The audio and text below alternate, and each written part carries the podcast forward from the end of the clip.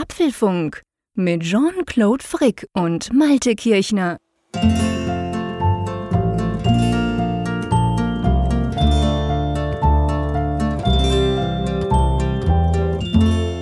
Dies ist Folge 247 des Apfelfunks aufgenommen am Mittwoch, 28. Oktober, also kurz vor einem herausfordernden November in dem ihr auf vieles verzichten müsst, aber zum Glück und so die Gesundheit mitmacht, nicht auf den Apfelfunk. Und vielleicht ist das ja ein kleiner Trost, ein kleines Stück Normalität in diesen Zeiten, wie eben auch für mich jetzt hier die offene Leitung ins schöne Bern in der Schweiz, wo mein lieber Freund Jean-Claude Frick sitzt. Hallo, wie geht es dir, lieber Jean-Claude? Hallo, lieber Malte. Ja, du, danke. Es, äh, es ist ja schwierig, wenn man jetzt sagt, es geht mir gut. Nee, es geht mir eigentlich bestens. Ich kann überhaupt nicht klagen und jammern. Man könnte immer jammern in diesen Zeiten. Du hast es so ein bisschen angesprochen. Aber nee, das wollen wir nicht machen. Und drum, von dem her gesehen, geht es mir bestens. Dir auch? Ja. Gesund und munter? Auch gesund und munter. Das ist ja in diesen Zeiten noch mehr wert als sonst. Und mhm. ja, es ist in der Tat so. Also auf der einen Seite, glaube ich, kann man das Thema ja auch nicht ganz ausklammern, weil es so allgegenwärtig im Alltag ist. Aber für mich ist gerade der Apfelfunk eben auch so eine Insel der Glückseligkeit weil es eben wirklich, es ist wirklich Normalität. Ne? Nichts am Apfelfunk ja, ist ja irgendwie, wir, wir reden über die gleichen Themen. Natürlich sind die Themen auch manchmal beeinflusst, aber auch nur eher so in, im Zeitenplan, nicht in der Frage, es kommt gar kein iPhone oder so etwas. Und deshalb genieße ich einfach immer diese Zeit und vielleicht genießen das ja unsere Hörerinnen und Hörer auch, dass wenn man den Apfelfunk lauscht, dass es dann so ist wie immer. ich denke schon, ja. Das haben wir ja schon, schon im Frühling damals, ähm, haben wir solche Zuschriften ja auch bekommen, so nach dem Motto, ey, schön seid ihr noch da, wenn der Rest der Welt völlig verrückt wird irgendwie. Und jetzt ist es ja auch wieder so ein bisschen so, so kommt es mir jedenfalls teilweise vor am Tag da, wo wir sowohl in der Schweiz wie in Deutschland ja Maßnahmen ähm, bekannt gegeben wurden. Bei uns ein bisschen weniger krass als bei euch. Egal, das Fass wollen wir gar nicht aufmachen. Aber ähm, ja, ich glaube, du, der Apfelfunk bleibt einfach der Apfelfunk. Das heißt letztendlich, wir zwei quasseln über coole Apple-Themen. Die Zeit dafür ist ja super im Moment mit den iPhones und all den Sachen, die da kommen und auch das, was dieses Jahr alles noch so geplant ist. Von dem her spricht nichts dagegen und ich habe überhaupt nichts vor, nicht vor, da irgendwas dran zu ändern, oder? Ja, das hoffe ich doch, dass du nichts, nichts vorhast, das zu ändern. nee, weil du das vorhin, du hast das so gesagt, ja, also eh, wenn es gut geht, dann im November geht's weiter. Und ich dachte, ja, natürlich geht's weiter. Hallo, Mittwoch ist Apfelfunktag. Punkt. ja, ja, so die Gesundheit mitmacht, habe ich gesagt. Nicht, nicht, ja, nicht dass du, nee, nicht, dass du zweifelst. Gut, ich weiß ja nicht, vielleicht machst du jetzt Karriere als YouTuber und dann bin ich dir nicht mehr Boah, gut genug oder so. Kaum, ach mein Gott, ich bitte dich. Nein, nein, nein, nein, nein. YouTube macht Spaß und das ist für mich ja, wie für dich ja auch so eine Art Lernplattform, ja. ja. Man lernt ja ganz viel. Sachen, Licht und Ton und ah, ganz viele Sachen gleichzeitig. Ich bin immer völlig überfordert, aber es macht Spaß. Aber das ist ja nicht vergleichbar mit dem Apfelfunk. Seien wir ehrlich. Das bin ja nur ich. Ich quassel in der Kamera. Das ist doch total langweilig. Ich will ja mit dir über Apple-Dinge quasseln, oder? Genau. Aber erstmal haben wir noch eine kleine Veränderung, die wir beim letzten Mal schon klammheimlich eingeführt haben. Ich glaube, es hat gar keiner gemerkt. Zumindest hat, keiner gemerkt. Zumindest hat keiner was gesagt. Äh, vielleicht war es auch so Zweifeln an sich oder der Lautsprecherkonfiguration im eigenen Hause. Ich hoffe, ich hoffe, wir haben euch da nicht zu viel Kummer bereitet. Anderer Ton. Genau. Anderer Ton. Ja, genau unser Ton. Wir haben am guten Ton geschraubt. Ähm, ihr wisst ja, wir waren ja eigentlich seit Anbeginn, nein, nicht ganz, aber fast, waren wir unterwegs mit äh, USB-Mikrofonen, also sprich Mikrofone, die du direkt an den Computer anhängen kannst. Das ist natürlich praktisch. Das ist dann einfach wie ein Sound-Device, was du auswählen kannst. Und ich hatte da ein, ich habe schon wieder vergessen, Rode NT-USB nennt sich das. Und du hattest, glaube ich, ein Shure, gell? Irgendwas? Ja, ja das Shure PG42 USB, das mittlerweile gar nicht mehr verkauft wird. Kein Wunder, kann ich mir den, den Namen nicht merken. Bei den, genau. bei dem Titel konnte es ja nicht mehr verkauft werden. Ja, kein Wunder, verkauft sich Haben alle vergessen. Wobei, wobei, wobei. Wir kommen gleich zum Neuen. Wir haben nämlich ein bisschen investiert, beide. Ja. Und ich sag mal, wir haben uns so ein bisschen für den Goldstandard im Sprachbereich entschieden, ebenfalls von Shure. Wir haben jetzt ein Mikrofon, das nennt sich Shure SM7B das ist so, ja, das ist eigentlich so die Mikrofonreferenz. Nicht nur, wenn es um Podcast geht, sondern auch im Radio, überhaupt bei Sprechern. Das ist so, gibt schon seit vielen Jahren, ist ein unglaublich gutes Mikrofon, nicht ganz günstig auch. Und der Clou ist aber eben, das haben wir dann auch, also wir wussten natürlich vorher schon, aber das war auch ein Grund, der zumindest mich persönlich immer so ein bisschen davon abgehalten hat, jetzt dieses Mikrofon zu wählen war nämlich, das kannst du ja nicht mehr einfach in den Mac stöpseln, gell? Ja, so ist es. Das ist richtig dann mit einem XLR-Anschluss nennt sich das. Du kennst dich da besser aus als ich. Bin ja bislang der USB-Freak immer gewesen bei den Mikrofonen. Also so ein richtig großer, knüppeldicker Anschluss mit, mit einem langen Kabel dran. Und dann hat man halt da, ja, ich habe da so ein Focusrite Scarlett USB. Ähm, das ist so ein Vorverstärker, den man da vorschaltet, genau. damit das Mikro, das an sich viel zu leise wäre und auch dann äh, Stromspeisung benötigt, dass das dann eben ordentlich umgesetzt wird, dass man das dann eben auch hören kann. Genau, man braucht quasi noch ein spezielles Ding, das man dann wiederum auf der einen Seite steckt man das Mikrofon ein, auf der anderen eben Richtung Computer rüber. Und bei mir war es so, ich hatte noch so ein Scarlett-Teil. Und ich hatte das irgendwie nie zum Laufen gekriegt. Und ich dachte einfach, ja, ich bin wahrscheinlich zu blöd. Ich habe das mal vor vielen Jahren, keine Ahnung, wo ich das herbekommen habe. Ich bin ja viel im Radio, da liegt manchmal Zeug so rum. Anyway, ich hatte das immer, es war bei mir im Schrank, weil ich irgendwie im Kopf hatte, das ist kompliziert und das geht ja gar nicht richtig. Da dachte ich, okay, cool. Malte und ich kaufen uns ein Mikrofon, er kauft sich noch so ein Scarlett, ich habe schon eins, super. Und dann haben wir festgestellt, dass es bei mir eben tatsächlich nicht funktioniert. Ich bin nicht einfach zu blöd, das vielleicht auch, aber nee, es war wirklich kaputt, das Ding. Drum lag es wahrscheinlich vor Jahren mal im Radio rum. Keiner hat es eingebaut. Der Frick nimmt es nach Hause und denkt, er sei zu doof. Und das hat mich aber dann dazu ähm, verleiten lassen, dass ich dachte, okay, kaufst du jetzt auch wieder so ein Teil oder machst du den nächsten Schritt, den du eigentlich schon lange machen wolltest? Ja, und ich habe mir dann ein kleines Mikrofon, äh, Quatsch, ein kleines Mischpult dazu geholt. Kleines, ein klitzekleines. Ja, nee, also okay, ja, das ist nicht so klein. Das ist der Roadcaster Pro, den kennen den ein oder anderen kennt den. Der ist bekannt als eigentlich so ein Podcast Standalone Studio, wobei der Teil ist genau der Teil, der mich gar nicht interessiert. ähm, die Idee ist eigentlich, man hat dieses Ding, man kann vier Mikrofone anschließen, man hat noch vier andere Quellen, die man einspielen kann oder anschließen und dann, wenn man will, speichert er das direkt auf eine SD-Karte, also den Mix quasi komplett. Dann gibt es tausend und eine Möglichkeit, ein digitales Mischpult mit dem Touchscreen kannst du ganz viel einstellen aber das ist genau der Teil, der mich eigentlich gar nicht interessiert, weil wir haben ja beide eine, eine Software, wo wir das, das Audio mit aufnehmen. Wir produzieren den Take ja dann auch zusammen. Also ich kriege von dir deine Tonspur. Wir mischen das dann zusammen. Von dem her, wir arbeiten sowieso am Computer damit. Ich brauche kein Mischpult, das das alles kann und am Schluss kommt der Ton, blöd gesagt, fixfertig produziert hinten raus. Aber ich mache ja sehr viel Radio. Und beim Radio ist es so, äh, da gibt es ein paar ganz schöne Features in diesem Teil drin. Das sind verschiedene, ich will jetzt nicht sagen Effekte, dann denkt man, man, man verbastelt den Ton, aber es geht um Limiting, es geht um Noise Gate, es geht um verschiedene Funktionen, die halt im Radio Standard sind und wenn der Frick so viel Radio macht und ich mache auch viel Live-Talk, dann tönt er halt immer anders. Natürlich töne ich anders bei mir hier unterm Dach, aber ich töne dann automatisch auch anders, weil ich nicht so töne wie der Moderator, weil der eben all diese Features hat. Und das Coole an diesem Roadcaster ist eigentlich, der hat das auch. Und ganz ehrlich gesagt, seit ich den habe, ich habe den jetzt seit knapp zwei Wochen und habe eben schon ganz viel Radio damit gemacht. Und es ist schon wirklich, also da hat mir dann schon der Programmleiter vom einen oder anderen Sender gesagt, hey, du tönst jetzt plötzlich super cool, du tönst ja wie unsere Moderation. Und ich gebe es zu, da habe ich mich dann wahnsinnig gefreut drüber.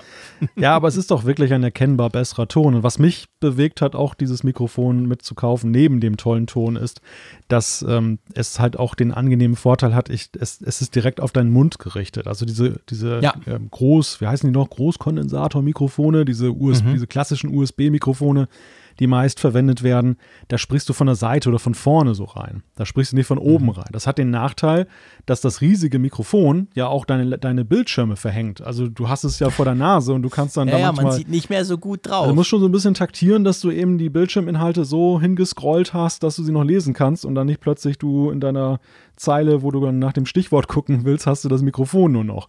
Und das Tolle bei diesem Shure SM7B ist eben, du sprichst von oben rein. Du sprichst, also du hast ja. es wirklich von der Nase, es stört dich überhaupt nicht. Es ist viel kleiner. Du hast auch nicht dieses Problem, das war bei mir zunehmend eines mit der Aufhängung dass du eben so eine Spinne mhm. hast und also eine Spinne die ist ja kaputt, so Gummibändern genau. Und da habe ich ja das da konnte man ja gar keinem mehr zeigen wie das aussah. Ich habe mit Haushaltsbändern habe ich da immer rumgebastelt damit, damit das wieder provisorisch hielt. Und jetzt ist das alles gelöst. Ja nee das ist super hier genau. Das ist wirklich schön verschraubt. Man kann es frei bewegen. Also das ist ja es ist einfach eine andere Liga. Und ganz ehrlich gesagt ihr da draußen ihr seid ja eigentlich mitschuldig daran oder ihr habt das überhaupt erst ermöglicht, weil jetzt nicht, dass ihr denkt, ja klar, letzte Woche reden sie von Werbung und jetzt hauen sie gleich da tausende Euro raus für irgendwelche Hardware. Nee, es ist tatsächlich so, dass wir das, was wir jetzt da gemacht haben, konnten wir aus unserer Spendenkasse äh, uns kaufen. Die Spendenkasse, die ihr ja öffnet, wo ihr uns ja immer wieder Spenden schickt oder über Steady sogar ein Monatsabo abgelöst. Äh, das ist ja genau das Geld, das haben wir auch gesagt, das brauchen wir letztendlich nur für den Podcast. Und genauso ist es auch passiert. Wir haben uns diese beiden Mikrofone so geholt dadurch. Ja, und ich finde auch, der, der Ton ist wirklich ganz, ganz großartig. Und ich habe ja dir so ein bisschen gesagt, ja, weißt du, dieses Mischpult, das brauchen wir, brauche ich eigentlich wirklich nur fürs Radio. Mhm. Ich, ich könnte es genau gleich machen wie du und wir würden genau gleich gut tönen und das ist ja die Idee. Aber wir haben inzwischen rausgefunden, gell, es gibt noch so ein paar Funktionen, die wir durchaus vielleicht auch im Podcast brauchen könnten, oder? Ja, ja, ganz großartige Sachen kannst du damit ja anstellen, die uns dann ja auch das Spektrum erweitern. Also einerseits kannst du ja damit auch Telefoninterviews führen. Wir könnten also Zum Beispiel? beim ganz wichtigen Thema auch Tim Cook mal zuschalten dann. Genau, genau, wollten wir schon lange mal. Der, der, der will ja immer mal in den Apfelfunk, aber ähm, so wir hatten einfach keine Zeit so und vor allem keine technischen Möglichkeiten. So einen kleinen Morning Call nach Kalifornien äh, machen. Genau, genau. Mal kurz fragen fragen, hey, du stehst doch auch immer so früh auf, wie ist es denn gerade? Oder, aber wir können eben auch, und das ist eine tolle, interessante Möglichkeit, von der ich allerdings noch nicht weiß, ähm, ja, wie gut sie sich dann integriert, aber die Technik ist erstmal toll. Wir könnten ja auch Voicemails von euch jetzt integrieren in die Sendung, ganz einfach. Oh, genau, großartig. wir könnten irgendetwas einspielen, quasi. Das Lustige an diesem Misch Mischpult ist, es hat so acht große, fette Knöpfe, die unterschiedlich leuchten. Die kann man belegen, da kann man irgendeinen, irgendeinen Soundfile draufpacken. Und das wäre natürlich zum Beispiel eine Möglichkeit, jetzt ohne etwas zu verschreien wollen, ihr dürft uns auch gerne schreiben, was ihr davon haltet, aber man könnte ja ab und zu zum Beispiel die Feedback-Sektion so machen, dass halt der ein oder andere von euch uns eine Frage schickt und die irgendwie aufzeichnet mit dem iPhone oder wie auch immer, geht ja heute ganz easy. Und wir das dann eben entsprechend einspielen, anstelle, dass wir die Frage quasi einfach lesen. Also das, die, die Möglichkeiten sind relativ grenzenlos oder anders gesagt, wir können jetzt halt ein paar Dinge tun, die wir vorher nicht konnten im Podcast. Ob wir das wirklich auch machen oder ob wir das alles auch nutzen, das sei jetzt mal völlig dahingestellt. Darum geht es auch gar nicht im Moment. Aber es ist einfach auch schön, solche Möglichkeiten zu haben. Vielleicht entwickelt sich daraus dann was. Hast du die Wetteraussichten für St. Gallen noch jetzt so auf Taste? Äh, ich habe sie natürlich auf Taste. Das Dumme ist nur, ich weiß nicht mehr auf welcher Taste, dass ich die jetzt habe, aber das finden wir natürlich raus. Wir, wir testen das einfach mal. Also aktuelle Wetteraussichten in St. Gallen. Ähm, die sind, glaube ich, genau, zum Beispiel hier. Genau. Ihr könnt euch vorstellen, was es natürlich ist. Ich sage das jetzt einfach ganz salopp. Ähm, es regnet. Logisch. Fairerweise muss ich sagen, es regnet auch bei uns in Bern. Ja, okay, sorry, konnte ich ja nicht wissen. Aber es schifft tatsächlich auch bei uns gerade. Mhm. Ähm, ja, keine Angst, ihr müsst jetzt nicht denken, oh Mensch, der Frick, jetzt machen sie immer nur noch solchen Mist. Ein wunderbares Das war Spielzeug. jetzt die einzige Gelegenheit, genau, beziehungsweise das verspreche ich euch, ist das einzige Mal, dass wir solche komischen Einspieler machen. Das wird jetzt nicht hier eine Harald Schmidt Show oder so, aber ich wollte einfach das mal kurz zeigen. Es ist großartig. Ich äh, freue mich so richtig daran. das finde ich lustig, dass du dich auch drüber freust. Das ist cool. Und ja, also was für mich wirklich vielleicht noch ganz am Schluss, was für mich wirklich sehr interessant war, ihr wisst ja, ich habe ja jahrelang, ich hatte eine eigene Firma, wir haben IT-Projekte gemacht, aber eben auch Radio- und Fernsehstationen gebaut, also auch den ganzen Audioteil.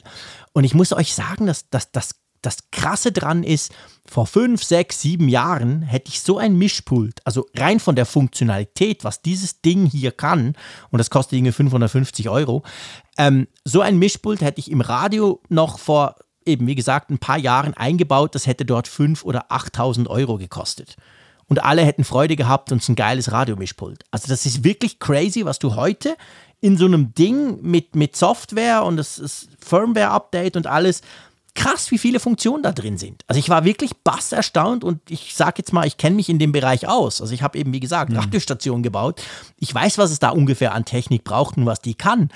Aber dass das jetzt eigentlich im Consumer-Bereich angekommen ist, das finde ich verrückt. Das ist crazy. Ja, das, das, das finde ich auch mal wieder faszinierend, welche Möglichkeiten du heute ja, im Kleinen hast. Natürlich ist das eine Hausnummer, natürlich ist das ein Preis, den du erstmal aufbringen musst. Aber Klar. wie gesagt, verglichen mit früher, früher war das ja ein Flaschenhals. Das konnte sich ein Privatmensch ja, ja genau. gar nicht leisten oder die Technik gab es Nö. mitunter ja auch gar nicht so leicht verfügbar für den normalen Menschen du musstest dann ja schon irgendwie, ja, dich an eine Fachfirma wenden und nur die hatte Zugriff, ja, genau. Zugriff auf diese Sachen. Also es war ja schon eine Hürde zu nehmen und die Hürde ist heute so niedrig und das ist halt toll, dass jeder, der kreativ tätig werden möchte, ja. kann einfach genau. loslegen, wenn er so ein bisschen, ja. also ein kleines bisschen so. Bargeld dann natürlich aufbringt. Und ich gebe zu, ich habe ach, mein Gott, ich habe seit 16 Radio gemacht, ich habe moderiert, ich habe ganz viele Jahre nur beim Radio gearbeitet. Ich habe natürlich Freude, wenn ich jetzt an Reglern ziehen kann, wenn ich nicht irgendwo digital irgendwas verstellen muss und ich hau dann immer daneben mit der Maus mit meinen dicken Fingern.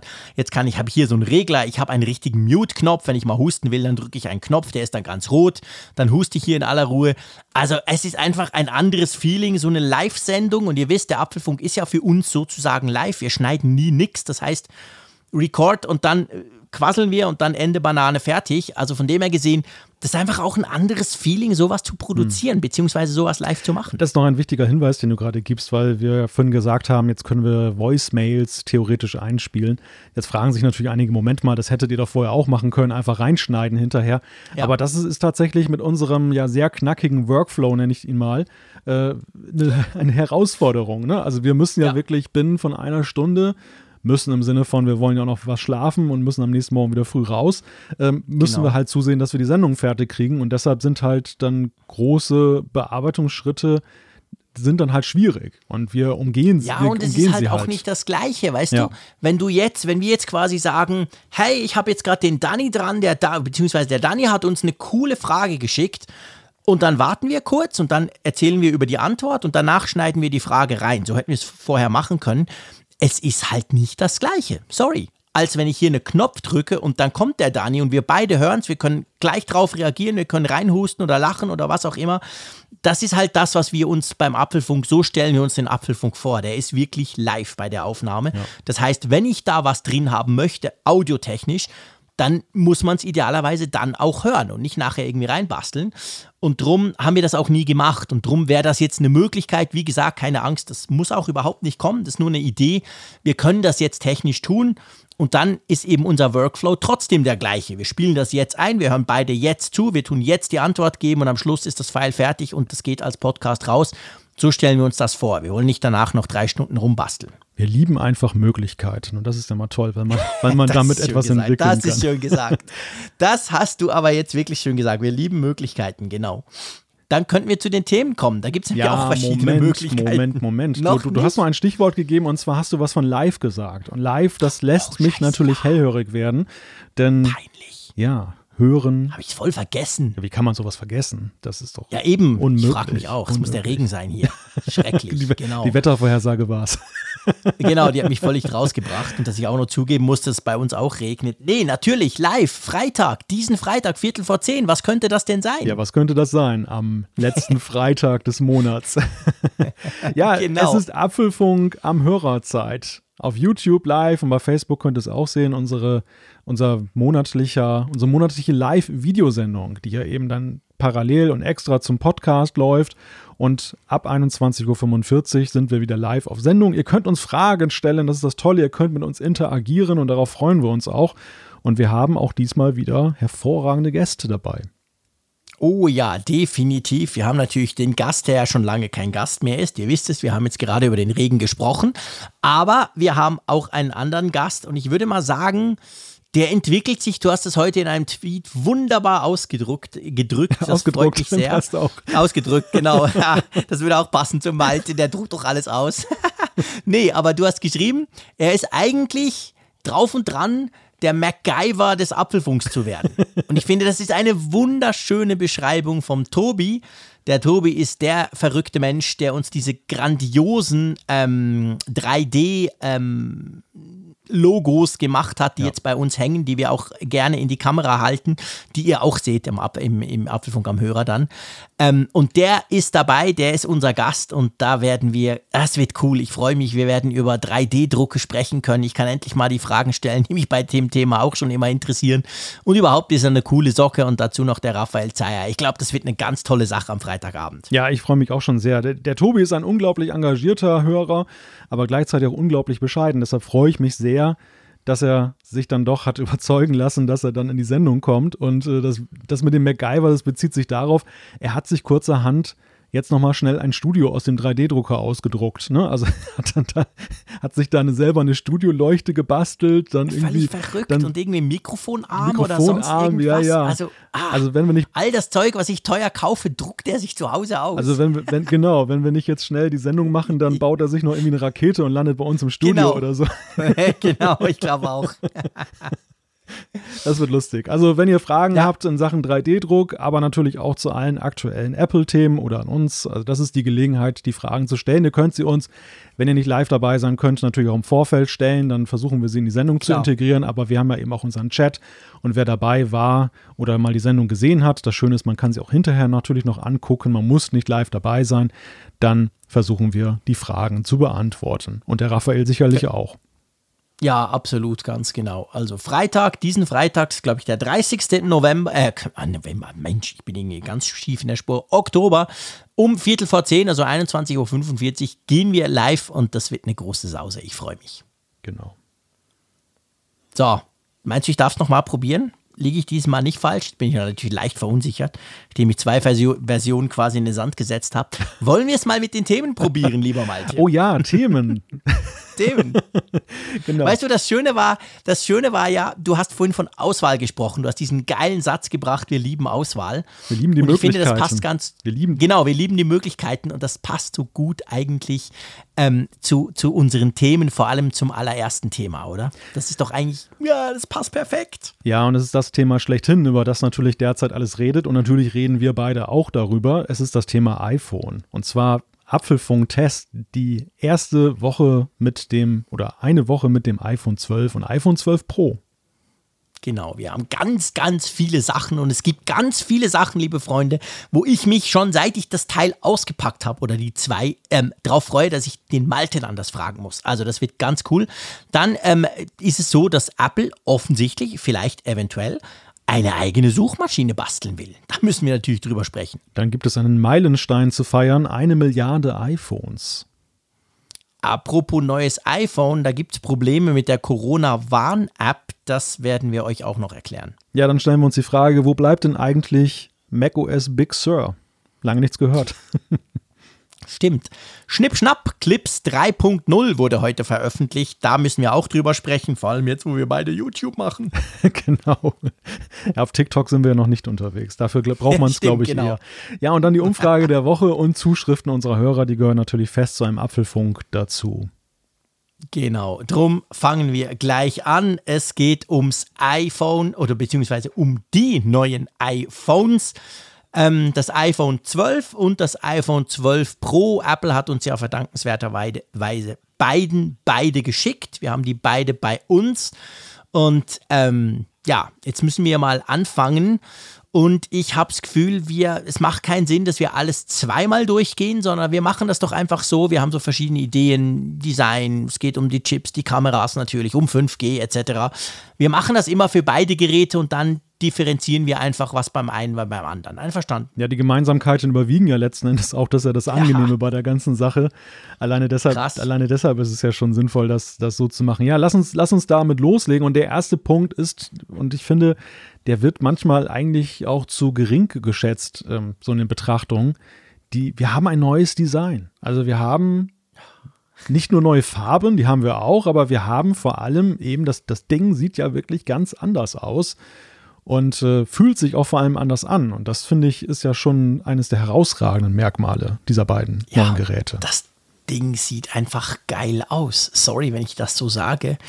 Ähm, ist mal wieder der Frick ganz plakativ, aber ich bin ein absolut großer, großer, großer Fan von diesem kantigen Design. Das Design ist ja, wer das neue iPhone noch nie gesehen hat, Wer aber schon länger iPhones hat, der erinnert sich vielleicht zurück ans iPhone 5 oder ganz ursprünglich ans iPhone 4 und 4S. Dieses wirklich total kantige, viereckige Design, das ja dann mit dem iPhone 6 wegging. Dann wurde es ja runder und jetzt blieb es rund bis letztes Jahr und jetzt wird es eben wieder so, so kantig und eckig. Und ich weiß nicht, man liest ja unterschiedliches. Ich habe auch schon einige auf Twitter, die mich dann angeschrieben haben, gesagt, boah, ich kann das überhaupt nicht, ist ja ganz komisch, hält sich ja ganz anders.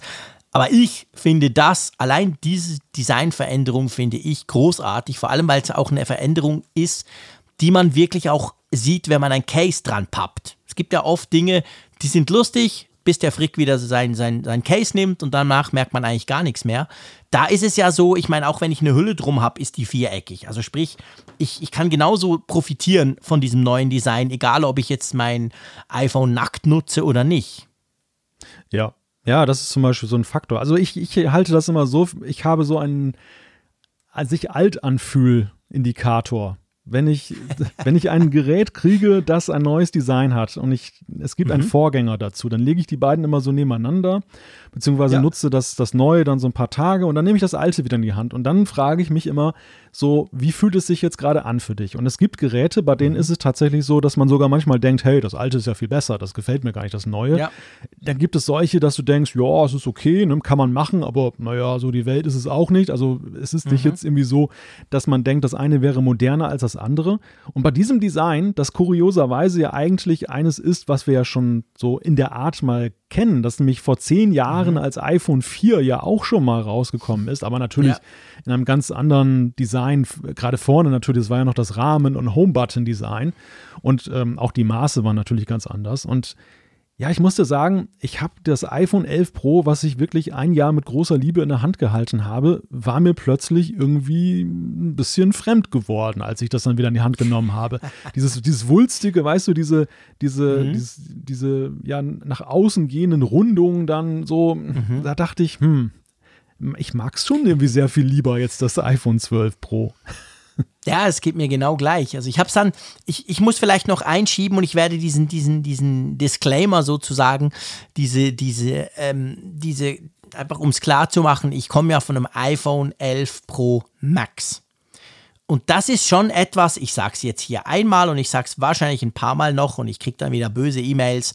Ich muss schon sagen, dass das 12er und das 12 Pro, wir haben ja nur die beiden Modelle im Moment. Das Pro, das 12 Pro Max kommt ja dann erst in zweieinhalb Wochen zusammen dann mit dem Mini. Aber die 12er jetzt, die sind mir einfach zu klein.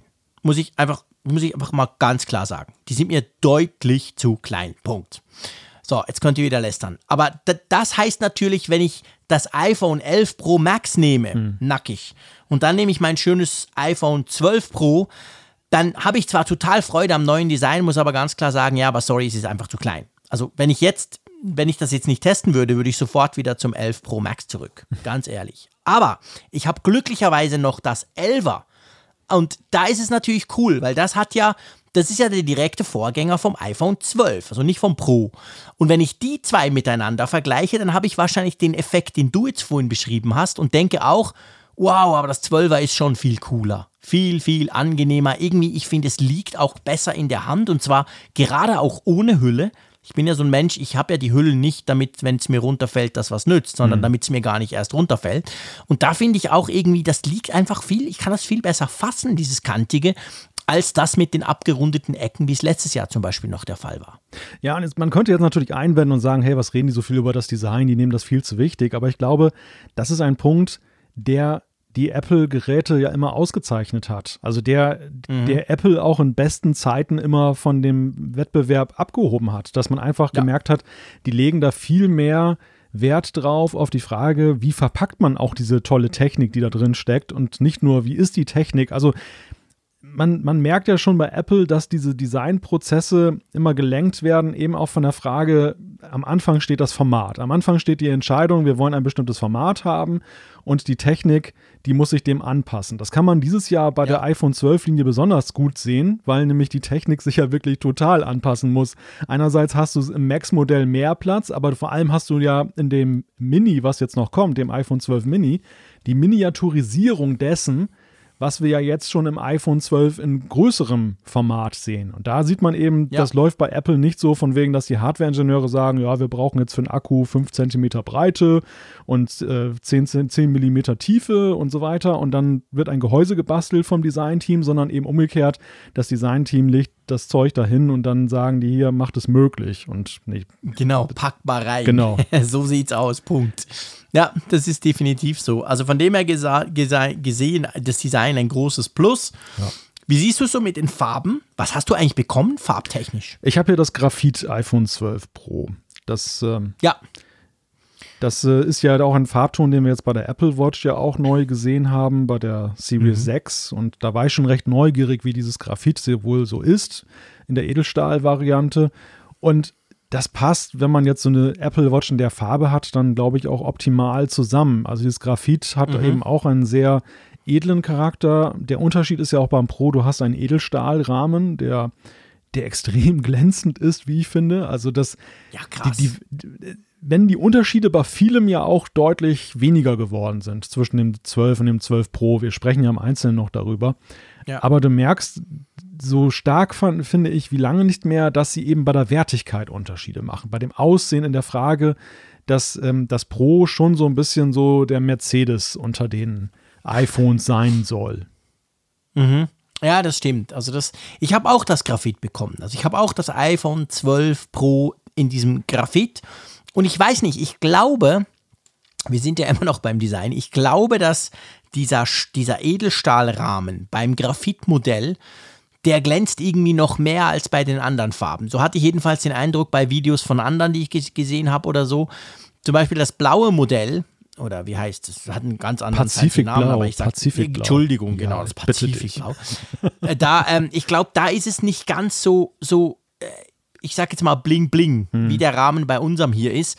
Wobei ich sagen muss, es gefällt mir. Ich finde, das sieht extrem cool aus, dieser, dieser, dieser Edelstahlrahmen beim iPhone 12 Pro mit Graf in, in, der, in der Farbe Graphit. Der ist schon, ja, der macht einfach krass was her. Ja, ist allerdings auch extrem fingerabdruckanfällig. Also das muss man ja. vielleicht auch sagen, wobei mir Leute gesagt haben, und ja, so selber habe ich den Unterschied noch nicht so festgestellt, angeblich draußen soll es nicht so auffallen. Aber im Inneren, also wenn du, okay. wenn du in, indoor bist hier und ich gucke mir das jetzt gerade mal an, ähm, so im Licht, naja, also das ist, das ist schon so, da kannst du viel eben mit dem Poliertuch dann arbeiten. Aber zum Glück hast du ja, ja. Eine, matte, eine matte Rückseite. Wenn du die anguckst, dann äh, siehst du ja, es nur funkeln genau, an den Seiten dann stört es eigentlich nicht so, ja, das stimmt. Aber ich finde, dieses, dieses Gehäuse, diese Gehäuseform, die du hast, die betont halt auch viel stärker noch, wie dünn eigentlich der Rahmen um das äh, Display ist. Also es ist mir rück, ja. rückblickend fast unbegreiflich, dass man ähm, überhaupt diese Rundung so hatte. Jetzt beginnend mit dem iPhone 10, da ging es ja los, dass man so dieses äh, an den Seiten so runde Design hatte. Weil es macht mhm. erstaunlicherweise, es lässt den Rahmen dicker erscheinen. Ja, ja, das stimmt. Das ist tatsächlich so. Aber ähm, ja, ja, das ist wahr. Das, das, das, das lässt das tatsächlich so erscheinen. Aber ich glaube, das ist eine, eine Art optische Täuschung, oder? Ja, ja, ja, klar. Es ist eine optische Täuschung. Es ist eine reine Gefühlssache. Es wirkt so, aber es ist nicht so, ja. Ja, aber es ist schon bemerkenswert. Also, was so ein bisschen mhm. da ausmacht. Ich habe das am Anfang gar nicht so hoch, hoch eingeschätzt, muss ich gestehen. Also, es war, das mhm. war wirklich so ein Effekt, den man eben erst hat, wenn man das Ding dann in der Hand hält und sich dann anguckt ja. und dann merkt, hm, witzig, also welchen Effekt das halt entfaltet. Ja, das ist lustig. Ich habe ja noch das iPhone 12 und zwar habe ich das in Product Red bekommen. Ich glaube, Apple weiß inzwischen, dass ich Rot einfach cool finde. Und was cool war, und das will ich einfach noch kurz erwähnen, ich hatte ja letztes Jahr das iPhone 11 auch in Product Red bekommen. Und spannend ist ja, wie Apple ich bin ein Product Red Fan schon seit langem. Seit die, nicht nur seit es iPhones gibt, vorher waren es ja nur so Accessories und ich glaube beim iPhone 7 gab es das erste Mal dann so ein rotes. Und spannend ist, dass Apple jedes Jahr, wenn sie das machen, ähm, schrauben sie quasi an der Farbe rum. Dann kommen die großen Farbmischer wieder in Cupertino und mischen irgendwas Neues zusammen. Letztes Jahr zum Beispiel, das iPhone 11, so in diesem Product Red, wie ich es hatte, das ist so dunkel, sehr dunkel, dunkler als Ferrari-Rot. Es wirkt sehr edel. Das neue jetzt, das iPhone 12 in Product Red, einfach als Warnung an euch. Das ist auf der Webseite, sieht das auch so aus, aber in echt ist das schon, zumindest der hintere Teil, ist schon fast ein bisschen orange. Also es sieht so ein bisschen aus, wie wenn du rot mischt und dann mhm. schmeißt dir einer trotzdem noch gelb rein. Also es ist nicht, nicht komplett orange, aber es geht so ein bisschen in die Richtung. Und mir persönlich, ehrlich gesagt, wenn ich die beiden nebeneinander lege, gefällt dieses dunklere Rot vom letzten Jahr gefällt mir also besser als das, das, das dieses Jahr. Also ich würde wahrscheinlich das iPhone 12 nicht unbedingt in Rot kaufen, weil es nicht dem Rot entspricht, wie ich es mir vorstelle. Das ist ein interessanter Punkt. Das hast du bei dem Gold ja auch. Da gab es ja dann Stimmt. auch beim iPhone 10 10S. 10S. Genau, da hattest war, du, glaube ich, das erste. Da, genau, da hattest du ja auch ein goldenes und das war eigentlich mhm. ein eher ja, ins Weiße gehende Gold, weiß ja. gehendes Gold. Und jetzt hast du ja wirklich, das sagt Apple ja auch selber, ein gelblicheres Gold. Das ist ja schon wirklich mhm. auffallend, das ist ja wirklich so ein Blinky-Teil. Und, und, interessant genau. finde ich an, an daran, dass wie wenig daran Angestoß genommen wird. Dass das, äh, Ja. also ich meine, es gibt ja so Gewohnheitskäufer. Ich, ich war auch lange so auf dem Trip, dass ich mir immer dann halt die dunklen, schwarzen Modelle gekauft habe. Und ich habe schon, ich habe mich nie darüber aufgeregt. Ich fand es immer interessant, das ein bisschen variiert zu haben. Aber ich habe schon so zur Kenntnis genommen, dass wenn du so ein Stammkäufer bist und du hast deine Farbe und dann hast du plötzlich dieses Space Grau, was ja dann nicht mehr das reine Schwarz war, oder es gab doch mal dieses Jet Black, was so kratzeranfällig war. ja, ja, genau. Diese kurze genau. Episode beim iPhone 7 war das, glaube ich. Mhm. Und dann hast du aber, gehst du in den Laden und kaufst dann das nächste Modell und dann stellst du einmal fest, hm, ist ja viel heller oder dunkler oder Ja, gelblicher ist ganz und so. anders. Mhm. Es gibt witzigerweise wenig Aufruhr deshalb. Ja, das stimmt. Du hast recht. Ich habe mich das tatsächlich beim Roten gefragt und ich habe dann aber gedacht, aber ich habe nicht so weit überlegt wie du jetzt. Ich habe dann gedacht, ja gut, das Rot ist wahrscheinlich super Special Interest. Wer kauft sich schon ein rotes Smartphone? Dem fällt das dann vielleicht nicht so auf. Aber es ist nicht die, es ist nicht das. Du hast völlig recht. Also Apple variiert eigentlich an den Farben, außer am silbernen. Ja, wobei da auch. Da war es ja, wie du es gesagt hast, manchmal so ging es so Richtung Weiß fast ähm, sie variieren immer extrem an den Farben. Und wenn jetzt einer findet, ich finde Gold cool, ich fand zum Beispiel das iPhone 10s Max in Gold, fand ich großartig, gebe ich gerne zu. Aber wenn du jetzt eben sagst, okay, jetzt ist es wieder soweit, ich kaufe mir jetzt das iPhone 12 Pro Max in Gold, dann kommt, kriegst du ganz ein anderes Gold raus als damals. Und das ist eigentlich bei jeder Farbe so, die sich so ein bisschen mitzieht. Klar, gewisse kommen neu. Das Grüne zum Beispiel jetzt beim iPhone 12, das hatten wir vorher noch gar nicht. Da kann man natürlich nicht vergleichen. Aber das, das ist jedes Mal anders und das scheint offensichtlich niemanden zu stören. Ja, gut, bei denjenigen, die es im Laden kaufen, die werden sich wahrscheinlich das Gerät vorher auch mal angucken und dann sehen sie ja den Unterschied und dann können sie für sich beurteilen, Stimmt, ob sie ihn haben mögen. dann doch wieder schwarz. Aber es gibt ja gerade jetzt in diesem Jahr, gibt es ja nicht wenige, die kaufen ja letztendlich dann online, die bestellen und dann musst du dich Klar. auf die Bilder verlassen. Und ich finde, meine Erfahrung mit den Produkten ist immer wieder, dass manche Farben in echt, also wenn du sie leibhaftig siehst, dann nochmal ganz anders rüberkommen als auf Bildern. Wir hatten das Thema ja mit der Eigentlich Apple immer. Watch Series 6, mit der blauen Ja. Alu, die ich getestet habe Stimmt. die viel dunkler war, als ich sie erwartet habe, auch anhand der Bilder. Und ähm, Mhm. ich habe auch vor Jahren mal diese Keramik-Varianten in der Hand gehalten. Und auch da ist Mhm. es so, du, du wertschätzt eigentlich erst das Material so wirklich, wenn du eben diesen Eindruck hast. Also wenn es eben nicht nur auf Bildern ist. Du siehst dann wirklich, was es bedeutet. Und ja, deshalb bin ich halt immer wieder darüber überrascht, dass, dass das dann doch ein, ein sehr gnädiges äh, Käuferpublikum Mhm. ist. Ja, es ist wirklich so. Also da hast du absolut recht. Und es ist tatsächlich so, dass es eigentlich, also man könnte es negativ sagen, man könnte sagen negativ auf der Webseite, Apple trifft es nie, sieht immer anders aus. Oder jedenfalls ein bisschen anders, zum Teil sogar krass anders. Zum Beispiel jetzt eben das Rote, das sieht wirklich auf der Web- Apple-Webseite ehrlich gesagt ganz anders aus, als was du dann kriegst. Aber meistens ist es ja so, oder fast immer ist es eben, dann nimmst du es in die Hand und merkst, boah, Haptik und überhaupt. Und dann ist die Farbe eben anders, sie glänzt, sie, sie spiegelt sich irgendwie anders. Also das ist schon sehr, sehr spannend. Das, da, da, da bin ich ganz bei dir, aber einfach zum Wissen, ich meine, wir können einen ganz kleinen Mini-Diskurs. Wir werden in der nächsten Apfelfunk-Ausgabe ja über das iPad Air sprechen, das wir auch beide im Moment im Test haben. Und da ist es so, ich habe zum Beispiel das Blaue bekommen. Also Apple sagt, das sei blau. Für mich ist das eigentlich grau. Auf der Apple-Webseite sieht das recht blau aus, Oh aber ist ja. überhaupt nicht blau. Gutes Beispiel. Also ein krasser Unterschied. Nur so als Beispiel. Ich glaube, du hast ja das in deinem Video auch schon erwähnt. Mhm, ich hab das ja auch Werden wir Blau. nächstes Mal drüber sprechen. Aber es ist ganz verrückt. Also es gibt wirklich Farben, die wirken dann im, im echten Leben, wenn du das Ding in der Hand hast, vollkommen anders, als sie da auf der Apple-Webseite aussehen. Ja, das ist ein, ein sehr schöner Querverweis, denn da ist es tatsächlich ganz krass. Wenn du dir die Bilder angeguckt Gell? hast, das, da sah es ja eher aus wie ein Ich dachte helles erst, Blau. ich. Ja, Aber zum Glück hast du das Gleiche gesagt. Nein. Dann dachte ich, okay, das bin wahrscheinlich nicht der farbenblinde Frick in Bern. ich zweifelte auch an, an, an meiner Sehstärke, weil ich, ich gucke ja zuweilen hier auch immer in die, auch. in die Scheinwerfer rein, wenn ich Videos aufnehme und ich dachte, na, Ja, genau, jetzt genau. kannst du schon gar nicht mehr blau erkennen, so hast du in die Lampen geguckt. Und dann bin ich aber hier in der Familie rumgegangen und habe gesagt, guck mal bitte auf die Rückseite, sag mir mal, welche Farbe das sein könnte. Und also ohne, Mhm. ohne irgendeine gesagt, Tendenz. oder? Es wurde immer grau gesagt. Es wurde, Siehst du? Ja, genau, genau. ja, ja, verrückt. Ja.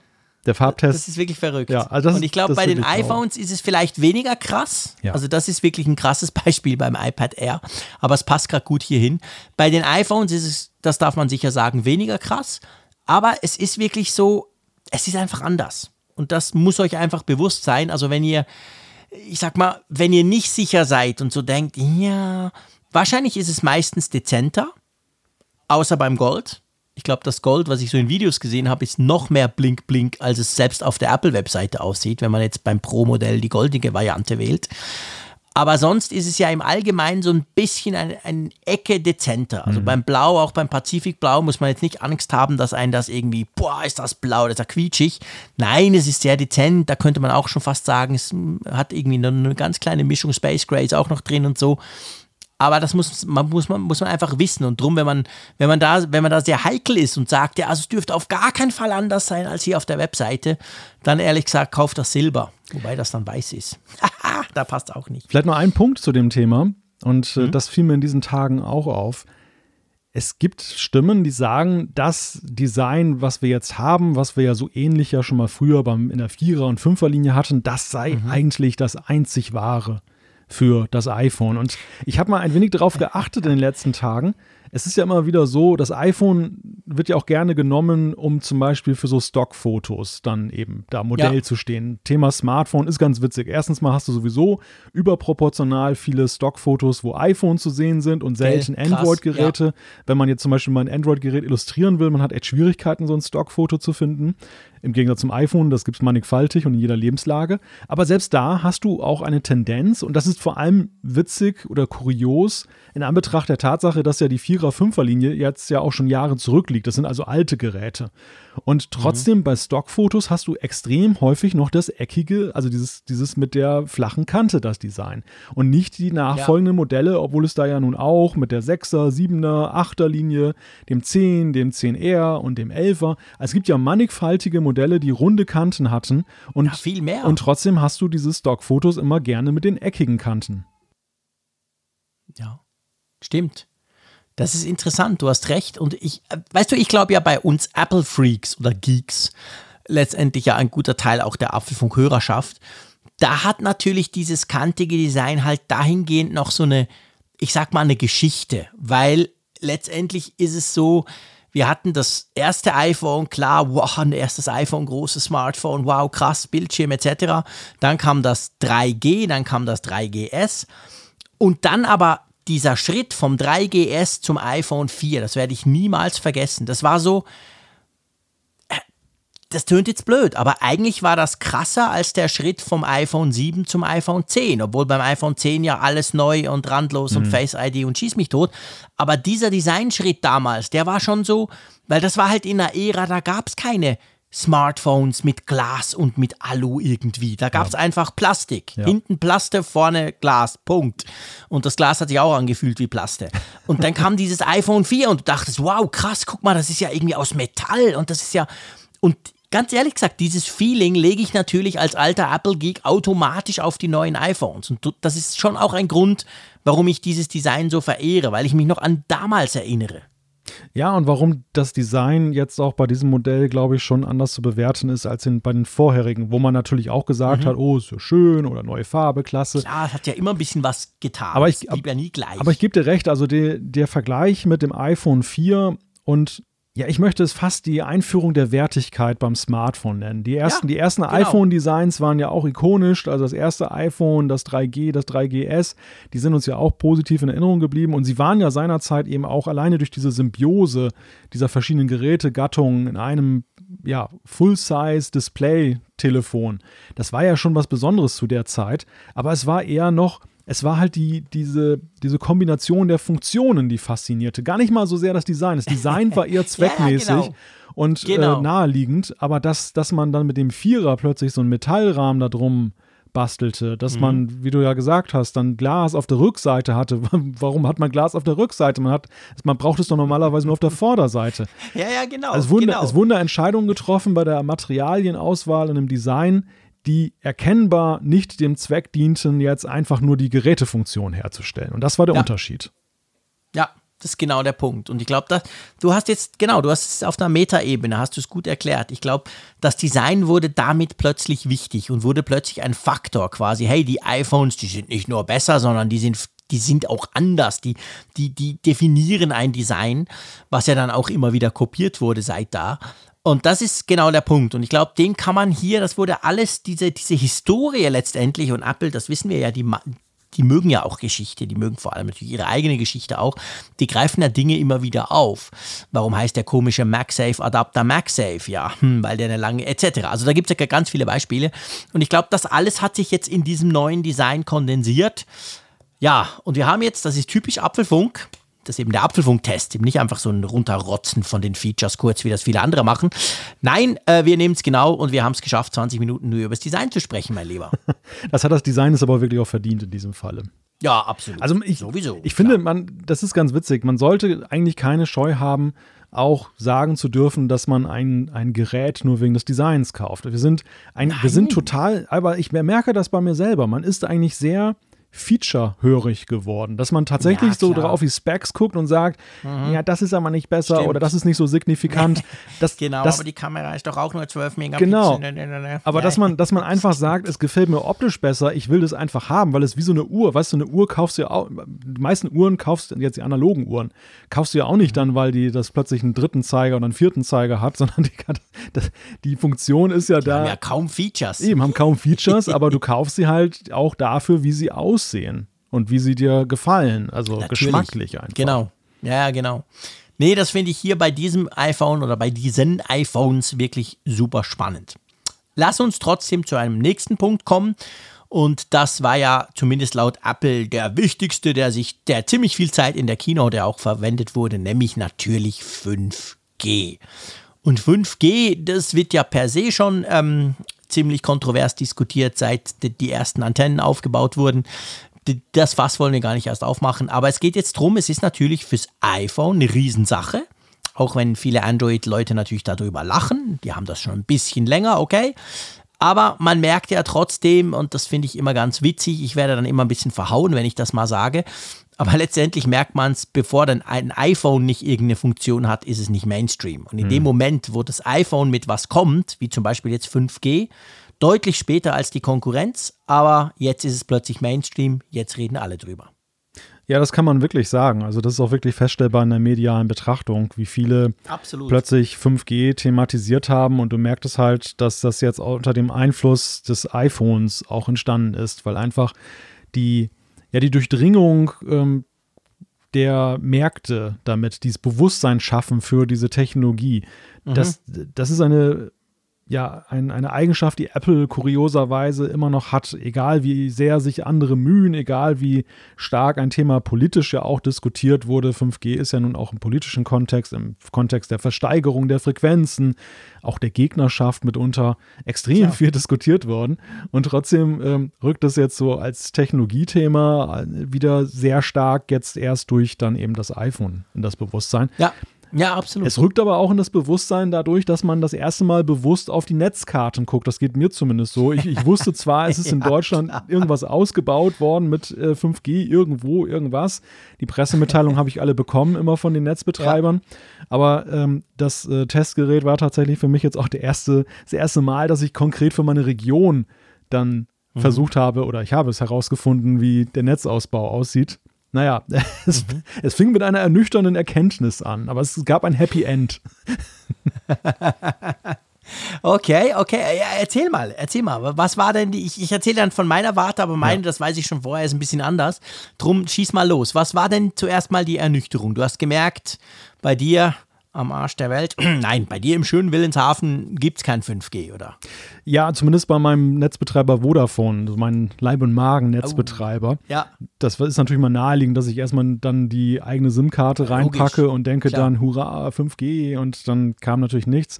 Und dann habe ich auf die Netzkarte geguckt und stellte fest, oh, da muss ich ja zum Reimann fahren nach Bremen. Ähm, der hat nämlich da 5G. Vodafone hat tatsächlich in Deutschland auch schon was ausgebaut, aber die haben offenbar ihren Fokus vor allem auf Ballungsräume, Großstädte gelegt. Und äh, hier okay. und da haben sie wohl mal auch im ländlichen eine Antenne dann aufgestellt, also in Ostfriesland, allerdings auch an einer ganz anderen Ecke von hier, wo ich auch 100 Kilometer fahren muss, haben sie auch so eine 5G-Antenne aufgestellt. Da kann ich auch gleich nach Bremen fahren. Aber gerade in diesen Zeiten dachte ich, ist es irgendwie auch nicht so die beste Idee, nach Bremen zu fahren. Und Nein. ich wollte auch nicht nach Bremen fahren. Um das ich bitte dich. Böse. böse, natürlich. Böse. Ein, Be ein, Besuch lohnt sich immer. Man muss einfach ja. damit rechnen, dass man gleich vor die Kamera gezerrt wird. Das jetzt, Aufs Sofa geschmissen. Das wäre jetzt wieder so für deinen Lacher gewesen, für deinen Einspieler. Stimmt, das wäre es eigentlich gewesen. Ja. Aber ich habe ja gesagt, ich mache das nicht mehr. Das ich werde ja die Leute nicht nerven. Genau. Die Hand hat schon gezuckt. Ja, das glaube ich. Ähm, auf, jeden auf jeden Fall habe ich dann überlegt, was machst du jetzt? Und dann habe ich mal geguckt. Ähm, O2 ist ja, oder wie heißen sie mittlerweile, Telefonica, ähm, die sind ja nun bekanntermaßen sowieso sehr spät gestartet, das Thema 5G sich überhaupt auf die Fahne zu schreiben. Die wollten erstmal LTE weiter ausbauen. Und dann habe ich geguckt bei der Telekom. Bei der Telekom hatte ich gleich einen Glücksmoment, dass ich nämlich gesehen habe, oh, die halbe Stadt ist ja hier schon mit 5G ausgebaut. Und, okay. Naja, und dann habe ich äh, weil ich auch ja über, über Digitalthemen ja auch generell halt berichte, auch für die Zeitung und so weiter, kenne ich halt auch ein paar Leute. Dann habe ich da bei der Telekom angerufen und habe gesagt, hier, pass auf, kann man das nicht mal irgendwie herausfinden, testen jetzt, äh, ohne dass ich gleich jetzt einen, einen Zwei-Jahres-Vertrag abschließen klar, muss. Ja, klar. Und, und, freundlicherweise haben die mir tatsächlich jetzt dann halt eine SIM-Karte zugeschickt und ich teste das in diesen Tagen gerade. Und so komme ich in den Genuss von 5G tatsächlich. Also es ist nicht so, dass hier an der Nordsee kein 5G ist, muss man mal betonen. Ja, das ist Happy End. Okay, cool. Das ist das Happy End. Okay, das ist ja schon mal nicht schlecht. Ja, bei uns ist es so, ähm, wir haben ja ein bisschen früher angefangen als ihr. Ähm, letztes Jahr schon im Frühling und ähm, bei mir in Bern, das gilt natürlich überhaupt nicht für die ganze Schweiz, aber bei mir in Bern habe ich relativ guten Empfang mit den zwei großen Providern. Also ich habe natürlich Swisscom, das ist da, wo meine privaten SIM-Karten quasi sitzen. Also was heißt schon privat, einfach meine, meine Nummer. Und dann habe ich aber auch noch Sunrise SIM-Karten und die haben hier auch 5G. Ähm, Swisscom ist da, wo ich wohne, ein bisschen besser. Also konkret bei mir im Garten ist 5G. Und ähm, von dem her gesehen konnte ich das testen und ich konnte das natürlich auch schon testen mit den Android-Smartphones im letzten Jahr. Ich habe natürlich immer wieder 5G-Smartphones getestet. Und jetzt ist halt mal spannend, wenn man beim iPhone oben rechts dort 5G stehen hat und nicht nur immer bei diesen Android-Smartphones. Und ja, ich muss sagen, funktioniert zumindest bei mir hier sehr gut, ist auch sehr schnell. Ich glaube, bis 750 Megabit äh, bin ich bis jetzt mal gekommen. Also läuft schon. Ja, ja, es gibt ja in Deutschland, gibt es ja eine Diskussion und ähm, das hat auch eine technische Ursache, das sogenannte Mid-Mid- und Low-Low-Problem, das ähm, mhm. um sich greift, dass nämlich in einigen Regionen dann 5G als ausgebaut gilt, laut den Netzausbaukarten, dann aber effektiv mit dem iPhone, das berichteten uns auch einige Hörer, sie eben keinen Empfang haben. Und das liegt mhm. daran, so vereinfacht gesagt, dass die Netzbetreiber mitunter es gibt immer so ein, so ein Ankerband von LTE, was man bei mhm. 5G hat, sozusagen so eine Fallback-Position. Und je nachdem, auf welchen Frequenzen das liegt, wenn das irgendwie zu nah beieinander ist, dann äh, unterstützt das iPhone das mit seinem jetzigen 5G-Modem augenscheinlich nicht. Und das führt dann dazu, dass es dann im Fallback, also im LTE landet, was ja per se auch schon mal erfreulich ist, wenn man LTE hat, aber ja eben nicht der erhoffte Effekt, wenn man 5G ausprobieren möchte. Also da ist trotz der ganzen Bänder, die das iPhone jetzt unterstützt, das ist ja eine ganze Menge, die da unterstützt werden, ist das wohl ein Punkt, der nicht so funktioniert. Ich habe glücklicherweise zumindest jetzt die erste Mobilfunkstation, die ich hier ausprobiert habe, da ist es offenbar nicht so, da war es wirklich 5G. Mhm. Ich bin jetzt die nächsten Tage, welche noch ein bisschen durch die Gegend fahren, werde das noch genauer ergründen, was wir hier für Netzantennen ja. haben und welche Durchsatzraten wir haben. Nun klingt das ja alles ganz fantastisch, ne? 5G, cool, Zukunft, ähm, Mobilfunk, eigentlich darf man nichts anderes mehr haben, so, so überspitzt gesagt. Aber mir ist recht schnell doch deutlich geworden bei aller Faszination, das ist ja auch so ein bisschen der Nerd in einem, der dann halt dann damit rumspielt. Ich glaube, wirklich relevant wird es für die meisten Menschen jetzt zum jetzigen Zeitpunkt trotz iPhone, trotz 5G noch nicht wirklich sein. Denn einerseits ist es die Frage, welche, welches Tempo bieten die Netze überhaupt? Das ist auch höchst unterschiedlich, habe ich so auch aus den ersten Erfahrungsberichten gehört. Die andere, Definitiv. die andere Sache ist die, also wenn du super LTE hast und es ist so, so ein bisschen so wie mit der Einführung von LTE seinerzeit. Das, das wurde auch nicht so wertgeschätzt, wie es heute dann wertgeschätzt wird. Es war so, auch ja, ja, gut, die Latenzzeit, nie merkte man halt bei LTE. Die waren deutlich niedriger als bei UMTS. Das war schon sehr angenehm, aber ähm, man hat noch nicht so viele Daten rübergeschoben, die allermeisten Nutzer. Und dann entfaltete es eigentlich gar nicht so sehr mhm. im ersten Moment seine Wirkung. Das ist ja eigentlich alle paar Jahre bei diesen großen Mobilfunk-Generationswechseln ist das ja eigentlich so. Und das ist bei 5G tatsächlich nicht anders. Es ist so, ja, ich mache den dummen Spruch, bei dir auf dem platten Land, wo drei Leute auf der Düne stehen, ist das natürlich auch nicht problematisch mit der Netzüberlastung. Bei uns ist das zum Teil ein Riesenproblem in Zürich oder vor allem in den Zügen, dass du halt merkst, ja, pff, Empfang wäre da, aber Leistung ist keine da. Also da hättest du heute jetzt schon konkret einen Vorteil von 5G. Aber sonst, ich bin ganz bei dir. Also bei, bei uns in der Schweiz fällt mir zum Beispiel auch auf, ich meine, unsere LTE-Netze eigentlich, die haben auch im Schnitt zwischen 200 und 400 Megabit Download. Immer. Proble problemlos. Und dann hast du bei 5G hast du das auch immer und manchmal eben 6, 7, auch mal 800. Aber ja, seien wir ehrlich, das ist wie zu Hause. Ob du jetzt eine 600er Leitung hast oder eine 400er hm. Leitung, ist doch völlig wurscht. Ist einfach wahnsinnig schnell. Beides. Ja, wobei, da muss ich auch noch mal kurz eingrätschen. Also das jetzt auf meine, meinen Wohnort zu reduzieren, ist, glaube ich, falsch, denn ich ähm, ergründe dieses Problem auch durchaus in Ballungsräumen und dort ist es häufig eben auch so, es ist gar nicht mal nur eine Frage der Überlastung der Zelle, sondern es ist häufig auch ein Problem des Backbones des Netzbetreibers. Hat er die entsprechenden Leitungen, dass die nicht dann überlastet sind und, und du hast es auch oftmals gerade so in ländlichen Regionen dann, dass dann auch nur, dass dann halt du super Antennenanlagen hast, auch für LTE, aber du erreichst kein Maximaltempo aus dem Grunde, weil die dann mit irgendwelchen Richtfunkstrecken arbeiten, die dann gar nicht dann, wenn dann zu viele Nutzer auf der Leitung sind, dann die Performance entfalten, die du haben könntest mit den Antennenanlagen. Ich wollte ja überhaupt nichts gegen deinen Wohnort sagen. Das war nur ein Scherzchen und ich hätte das, das, das nächste Aber gleich gebracht. Aber da du mich ja immer unterbrichst, man kommt ja hier zu nichts. Auf jeden Fall, was ich eigentlich sagen wollte, ist, 5G ist ein Versprechen für die Zukunft. Ja. Ganz klar. Ja. Ich sage heute jedem, wenn du sowieso weißt, dass du jedes Jahr ein neues iPhone kaufst, okay, dann kaufst du jetzt auch eins und dann kommst du um 5G nicht rum. Aber eigentlich ist es dann völlig wurscht. Dann könntest du dir auch irgendwas anderes ohne 5G kaufen, weil du ja weißt, nächstes Jahr kaufe ich dann. Mhm. Da aber ja doch jetzt immer mehr, glücklicherweise ja auch, letztendlich finanziell sieht es ja bei vielen nicht mehr ganz so rosig aus mit all den Problemen, die wir im Moment haben und überhaupt auch sonst, ist es, macht es ja überhaupt keinen Sinn, jedes Jahr oder alle zwei Jahre ein neues Smartphone zu kaufen. Wenn du jetzt überlegst, okay, wenn ich mir jetzt so viel Geld ausgebe für ein neues iPhone, dann will ich das vier, fünf, vielleicht sogar sechs Jahre haben, ist ja auch kein Problem. Man kriegt ja die Software-Updates von Apple dann wird es eben wichtig. Dann ist es eben genau der Punkt, wo du vielleicht sagst, hey, ich kaufe mir jetzt nicht das 11er, obwohl es ein bisschen günstiger ist noch, mhm. sondern ich kaufe mir das 12er, habe dann 5G und in zwei, drei Jahren habe ich Freude an 5G. Ich bin ganz bei dir, auch bei uns in der Schweiz. Im Moment spielt das noch überhaupt keine Rolle. Das ist nur was für uns Geeks, die Freude haben, wenn da oben 5G steht. Ja, ich glaube, 5G 5G hat zwei Funktionen aktuell im iPhone, weil die Frage ja auch durchaus gestellt wird in Foren, wird gesagt, ja, warum denn überhaupt 5G? Ne? Und das, diese Diskussion wird ja auch schon teilweise geführt vor dem Hintergrund, dass der Akkuverbrauch höher ist und so weiter.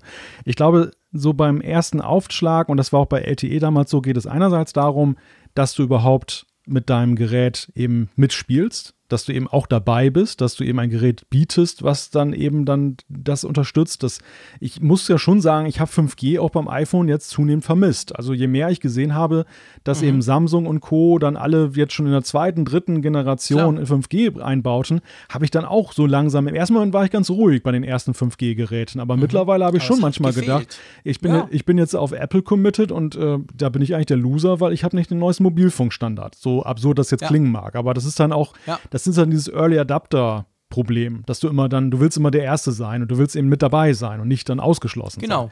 sein. Genau. Grundsätzlich würde ich sagen, bei den iPhones ähm, der 12er Generation ist 5G vor allem ein wichtiger Punkt mit Blick auf die Langlebigkeit des Gerätes.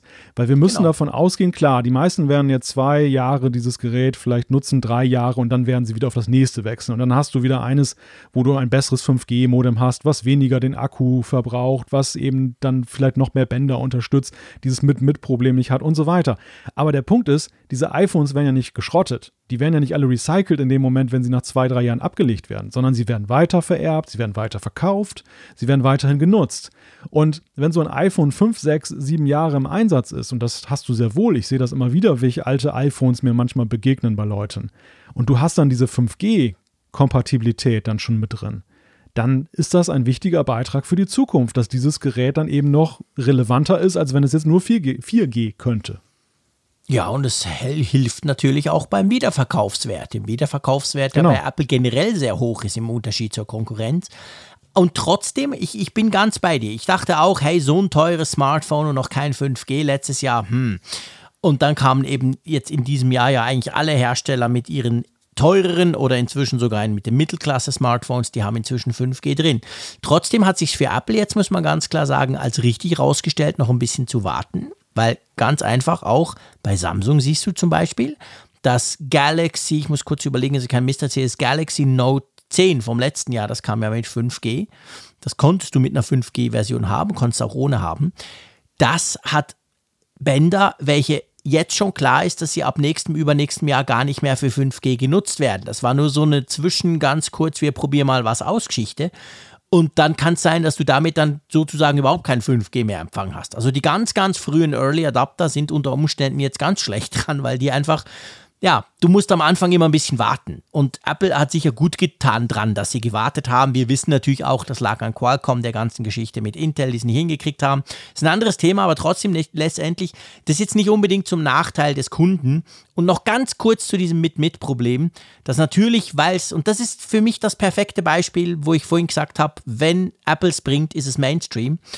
Dieses Problem haben zum Beispiel auch alle Samsung 5G-Smartphones und ganz viele andere auch. Wer es nicht hat, sind die Chinesen, also Oppo zum Beispiel und Huawei. Die haben das nicht. Aber die anderen haben das alle auch. Das hat nur keine Sau interessiert.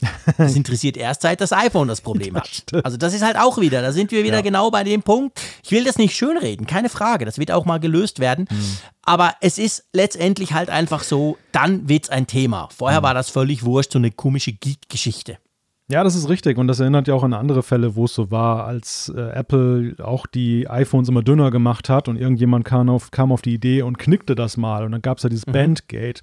Und das, ja, genau. dieses Bandgate hat sich ja auch auf andere Hersteller ausgedehnt. Es war ja eben auch so, dass man eben auch andere knicken konnte, weil sie alle. Ja, dann haben sie plötzlich gemerkt, hey, das kann man bei ja, anderen ja auch. Weil sie alle zu, weil ja, weil sie alle dünn geworden sind und dementsprechend waren, genau. und das Problem hatten. Und das ist in der Tat so. Also das ist, das ist wieder auch ein schöner Beleg dafür für die These, die du ja vorhin schon genannt hast, dass eben sowas wie 5G erst in das breite Bewusstsein rückt, dann eben kurioserweise, wenn Apple es dann einbaut in seine Telefone.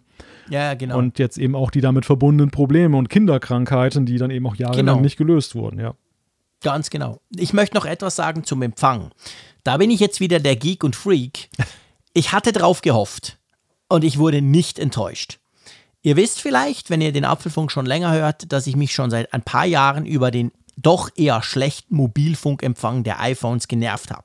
Das war beim iPhone 11 ganz übel, das war beim iPhone 10s auch so. Und vorher auch. Warum? Weil die Intel-Modems, die damals von Apple noch verbaut wurden, ganz einfach nicht so gut waren wie die von Qualcomm. Und das ist mir jetzt wirklich krass wieder aufgefallen. Ich habe ja vorher das iPhone 11 Pro Max gehabt. Ich habe hier unterm Dach mit meinem Provider Swisscom, hier in meinem Homeoffice, habe ich zwei Striche. Klammer auf, die Striche haben überhaupt nichts mit dem Empfang zu tun, das ist mehr so eine Angabe, so, ja, so ungefähr. Jetzt beim neuen habe ich auch zwei Striche. Okay? Also nach außen hin, wenn man nur drauf guckt aufs Display, ist der Empfang der gleiche. Fakt ist aber, ich telefoniere ja noch. Ja, alter Dinosaurier, aber ich telefoniere manchmal stundenlang am Tag. Und mit dem iPhone 11 Pro Max war es so, ich musste wirklich das iPhone auf meinen Schreibtisch legen, die AirPods äh, in, die, in, in die Ohren, weil ich, ich spaziere gern so ein bisschen rum. Ich kann, ich kann ja sowieso nicht still sitzen und beim Telefonieren schon gar nicht. Das heißt, ich laufe dann hier so ein bisschen durch mein Büro. Und wenn ich das mache, dann ist der Empfang immer wieder zusammengebrochen. Sprich, ich habe den anderen nicht gehört. Dann kam ich wieder zurück. Hallo, bist du noch da? Ah, ah okay, ja, ich höre dich wieder. Das war beim iPhone 11 Pro Max ganz normal. Darum habe ich eigentlich immer nur mit den AirPods telefoniert, weil mit denen kann ich dann rumlaufen. Beim 12er und auch beim 12 Pro ist es genau der gleiche Empfang nach außen, auch diese zwei Striche, aber ich kann perfekt mit dem Smartphone hier rumlaufen. Egal, ob ich im Vorderraum, im hinteren Raum unter meinem Dach bin, hinter der Mauer, vor der Mauer, ist völlig wurscht, funktioniert perfekt. Also sprich, der Mobilfunkempfang mit den Qualcomm-Chips und nicht nur wegen 5G, sondern auch im LTE-Netz ist deutlich besser. Und das freut mich, weil ich hatte immer so ein bisschen Mühe auch im Zug. Mir ist das aufgefallen im Vergleich zu anderen, die ja alle Qualcomm haben, zum Beispiel zu Android-Smartphones, war der Empfang der iPhones einfach nie ganz top. Und das ist er jetzt, glaube ich, wieder. Mhm. Einfach so aus, als vielleicht noch als Input, weil ich weiß, wir haben auch schon Zuschriften ja, bekommen. Hast du häufig auch schon mal um erzählt, um dieses gedreht, Problem. Genau, gedreht haben. Und ich, ich war wirklich erstaunt, als ich gemerkt habe, hey, das geht ja jetzt plötzlich wieder beim 12 Pro. ähm, ja, die Modems von Qualcomm, die sind halt cool. Und ich bin ja gespannt, was Apple dann mit der Abteilung macht. Die haben ja Intel die Abteilung ja abgekauft und wollen ja dann mittelfristig mal ihre eigenen Mobilfunk-Chips und so bauen, aber das dauert sicher noch ein paar Jahre. Der Snapdragon X55 5G sitzt drin als Modem, der Chip von ah, Qualcomm. Siehst du, okay, genau. Der ist in anderen ja auch drin und der ist schon auch sehr, sehr gut. Der macht natürlich auch das Sonstige. Ähm, der ist ja nicht nur für 5G, der kann auch 4G funken und so. Kleiner Exkurs, äh, aber es ist ganz interessant mhm. im Zusammenhang mit Empfang. Ähm, ist mir aufgefallen, als ich die, die technischen Spezifikationen mal durchgelesen habe. Ich staune ja immer wieder darüber, wie viele Satellitennavigationssysteme mittlerweile unterstützt werden. Das, das war ja mhm. schon so, dass ja das, das äh, iPhone, das geht bei anderen, ist bei anderen Smartphones sicherlich auch so, GPS, klar, kennen wir alle, ist ja synonym eigentlich mhm. für Satellitennavigation. Es gibt genau. ja Galileo, das europäische System, das wird auch schon eine ganze Weile unterstützt. Was ganz neu ist, oder? Ja, so, Relativ neu? Ja, so neu ist es, aber ich glaube, es ist schon mit mehreren okay. iPhones unterstützt. Dann GLONASS, das russische. Das, mhm. Aber was mir gar nichts sagte, waren QZSS und Baidu. Und die sind auch, glaube ich, recht neu mit dabei. Die sind aus dem asiatischen Raum, die beiden. Ich glaube, das ist, glaube ich, China, oder? Ja, das ist, glaube ich, China, genau. Und ja. das andere ist, glaube ich, Japan. Das ist auch ganz interessant. Ah, okay. Die haben auch sich Krass, ein eigenes dass die alle aufgebaut. eigene Satelliten hochballern. Ja, ja, ja. Aber das ja. ist natürlich ja für den Nutzer von Vorteil. Ich glaube, das Japanische ist tatsächlich nur in dem ja, asiatischen Raum, ja, vor allem so um Japan herum, ist das. Da steht ein Satellit über Japan und sagt, so, du bist hier. Genau. Nein, also, geht natürlich nicht, müssen mindestens drei sein, aber also, trotzdem. Wenn du da mal Urlaub machst oder eine Dienstreise machst, dann ist dir das von Nutzen. Aber die, die anderen Systeme sind ja schon globaler angelegt und das ist natürlich immer, ja. immer toll, wenn du so eine gewisse Redundanz hast, dass wenn eben. Ja, und das Coole ist ja, das war ja früher auch schon so, Entschuldigung, wenn ich ja. dir da ins Wort no, falle. Ich, ja nicht ich glaube eben, dass, ja, das kenne kenn ich ja gar nicht genau. Das iPhone tut ja, und das machen aber andere, glaube ich auch, das wird ja dann auch zum Teil gebündelt. Also ja, ja dann nicht nur ja. so, dass er jetzt nehme ich GPS und sonst nichts, weil wenn da noch so ein Galileo-Satellit in der Nähe rumfleucht, dann nimmt man den auch noch mit und kombiniert das. Dadurch wird letztendlich die Erkennung schneller und unter Umständen sogar genauer. Also das ist eben wirklich cool. Man muss sich nicht für ein System quasi entscheiden. Ja, und es ist auch so eine Art Balance of Powers, denn äh, die, ja, genau. die Älteren unter euch erinnern sich vielleicht noch, es gab irgendwann mal ich glaube, war es in den 2000ern? Irgendwann, ich glaube, irgendwann war es nicht dieser Kosovo-Konflikt oder so. Auf jeden Fall bei irgendeiner Konfliktsituation nagelt mich nicht darauf fest, welche das gewesen ist, irgendeine kriegerische oder Auseinandersetzung oder Irakkrieg. Auf jeden Fall haben die Amerikaner damals waren noch ziemlich alleine mit GPS und GPS hat ja vor allem, wie so vieles, wie auch das Internet, das ja auf dem ARPANET ja ursprünglich basiert, mhm. hat das ja einen ursprünglicher mitunter militärischen Background. Und Klar die Amerikaner haben dann einfach die Genauigkeit der GPS-Satelliten reduziert. Das war wesentlich unschärfer, die Lokalisierung, was dann zur Folge hatte, dass viele Navigationssysteme ja nur so auf 100 Meter genau waren. Und das hat ja auch dazu geführt, dass dann zum Beispiel Europäer gesagt haben, wir brauchen unser eigenes System und ähm, die Russen und alle anderen. Und im Ergebnis ähm, ist das der, der Vorteil heute, dass dann eben dadurch, dass mehrere Systeme bestehen, dass eben auch die Geräte sich aussuchen können, also Alternativen haben, dann jetzt nicht äh, ein Land auf der Erde entscheidet, dass wir plötzlich nicht mehr genau sehen können. Denn wenn wir mal gucken, wie viele Apps mittlerweile mit Navigation unterstützt arbeiten, ist mhm. es ja von unglaublicher Wichtigkeit. Das ist ja beileibe nicht nur absolut. die Frage, dass ich die Karten-App damit benutze. Nein, nein, absolut nicht. Das, da, das ist ganz genau der Punkt. Allein die Hörer, also Hörerkarte bei uns. Die Hörerkarte zum Beispiel, genau. Ja. Die ist wichtig, die ist praktisch. Da seht ihr mal so ein bisschen, wo die Apfelfunk-Hörerschaft sitzt. Das finde ich eines der ganz, ganz coolen Features unserer Funkgeräte-App. Lass uns vielleicht von den ganzen Funksachen mal zum A14 kommen, zum ja. Prozessor. Viel gehypt, äh, der erste 5 Nanometer schießt mich tot und überhaupt und so. Ich sag's ganz kurz und knackig. Ähm, ich merke eigentlich nichts von dieser tollen Glory. er ist einfach geil, aber das war der A13 auch schon. Ja. Also, merkst du was davon? Nein. Das, du, du merkst es ähm, an zweierlei höchstens. Das eine ist, wenn du Geekbench ausführst, dann kannst du eine hohe Zahl lesen. Wow. Klar, genau. aber mehr auch nicht. Und ich glaube schon, du merkst zumindest ein Viertel dieses Chips, nämlich den der Neural Engine, merkst du halt in allen Anwendungen, die du in der Fotografie-App machst. Wenn du zum Beispiel ähm, bestimmte Sachen drüber laufen lässt, die oder auch der, der Bildsignalprozessor, der da ja daneben ist, der das andere Viertel ja. da bekleidet. Ich glaube schon, dass du diese Effekte merkst, aber du ordnest sie natürlich nicht dem A14 zu. Aber der A14 spielt Stimmt. schon eine gewaltige Rolle, weil Apple eben auch wieder ja. einmal mehr sehr viel Software gesteuert gemacht hat. Nehmen wir nur mal Smart HDR. Smart HDR ist so eine Mixtur aus Maschinenlernen und auf der anderen Seite eben auch den mhm. Signalprozessor. Also ich glaube schon, dass der A14 greifbare Resultate hat, aber das naheliegendste wäre, wäre ja immer, und das ist ja in der Historie der Prozessoren immer das, das Maß der Dinge gewesen, du machst eine App auf und es geht viel schneller. Du führst was aus in der App und es geht viel schneller. Genau. Und außer dem Zeier, der jetzt dann ja wie wild da seine Videos in LumaFusion schneidet und dann halt merkt, dass es dann schneller oder langsamer rendert, ähm, ich glaube, in der Alltagssituation von 95 Prozent der Menschen spüren die keinen Unterschied mehr, was nicht schlecht ist für den A14, sondern was gut ist in Blick darauf, mit Blick darauf, dass die Prozessoren von Apple, die A-Prozessoren, schon so verdammt gut waren, die wir bislang hatten. Das ist genau der Punkt. Also letztendlich haben wir das, den Schritt quasi, wow, das geht jetzt aber schnell, wow, guck mal, scrollen und Twitter und überhaupt geht viel schneller. Den haben wir schon von Jahr, vor Jahren hinter uns gelassen. Also das ist so Pipifatz-Zeug. Das macht er sowieso easy peasy, aber schon seit Generationen. Und das genau, ich, da bin ich genau bei dir. Ich meine, der A14, der fasziniert mich, keine Frage, nicht falsch verstehen. Der fasziniert mich aber einfach, weil er unglaublich viel Potenzial hat, was praktisch sein kann fürs iPhone in zukünftigen iOS-Versionen etc.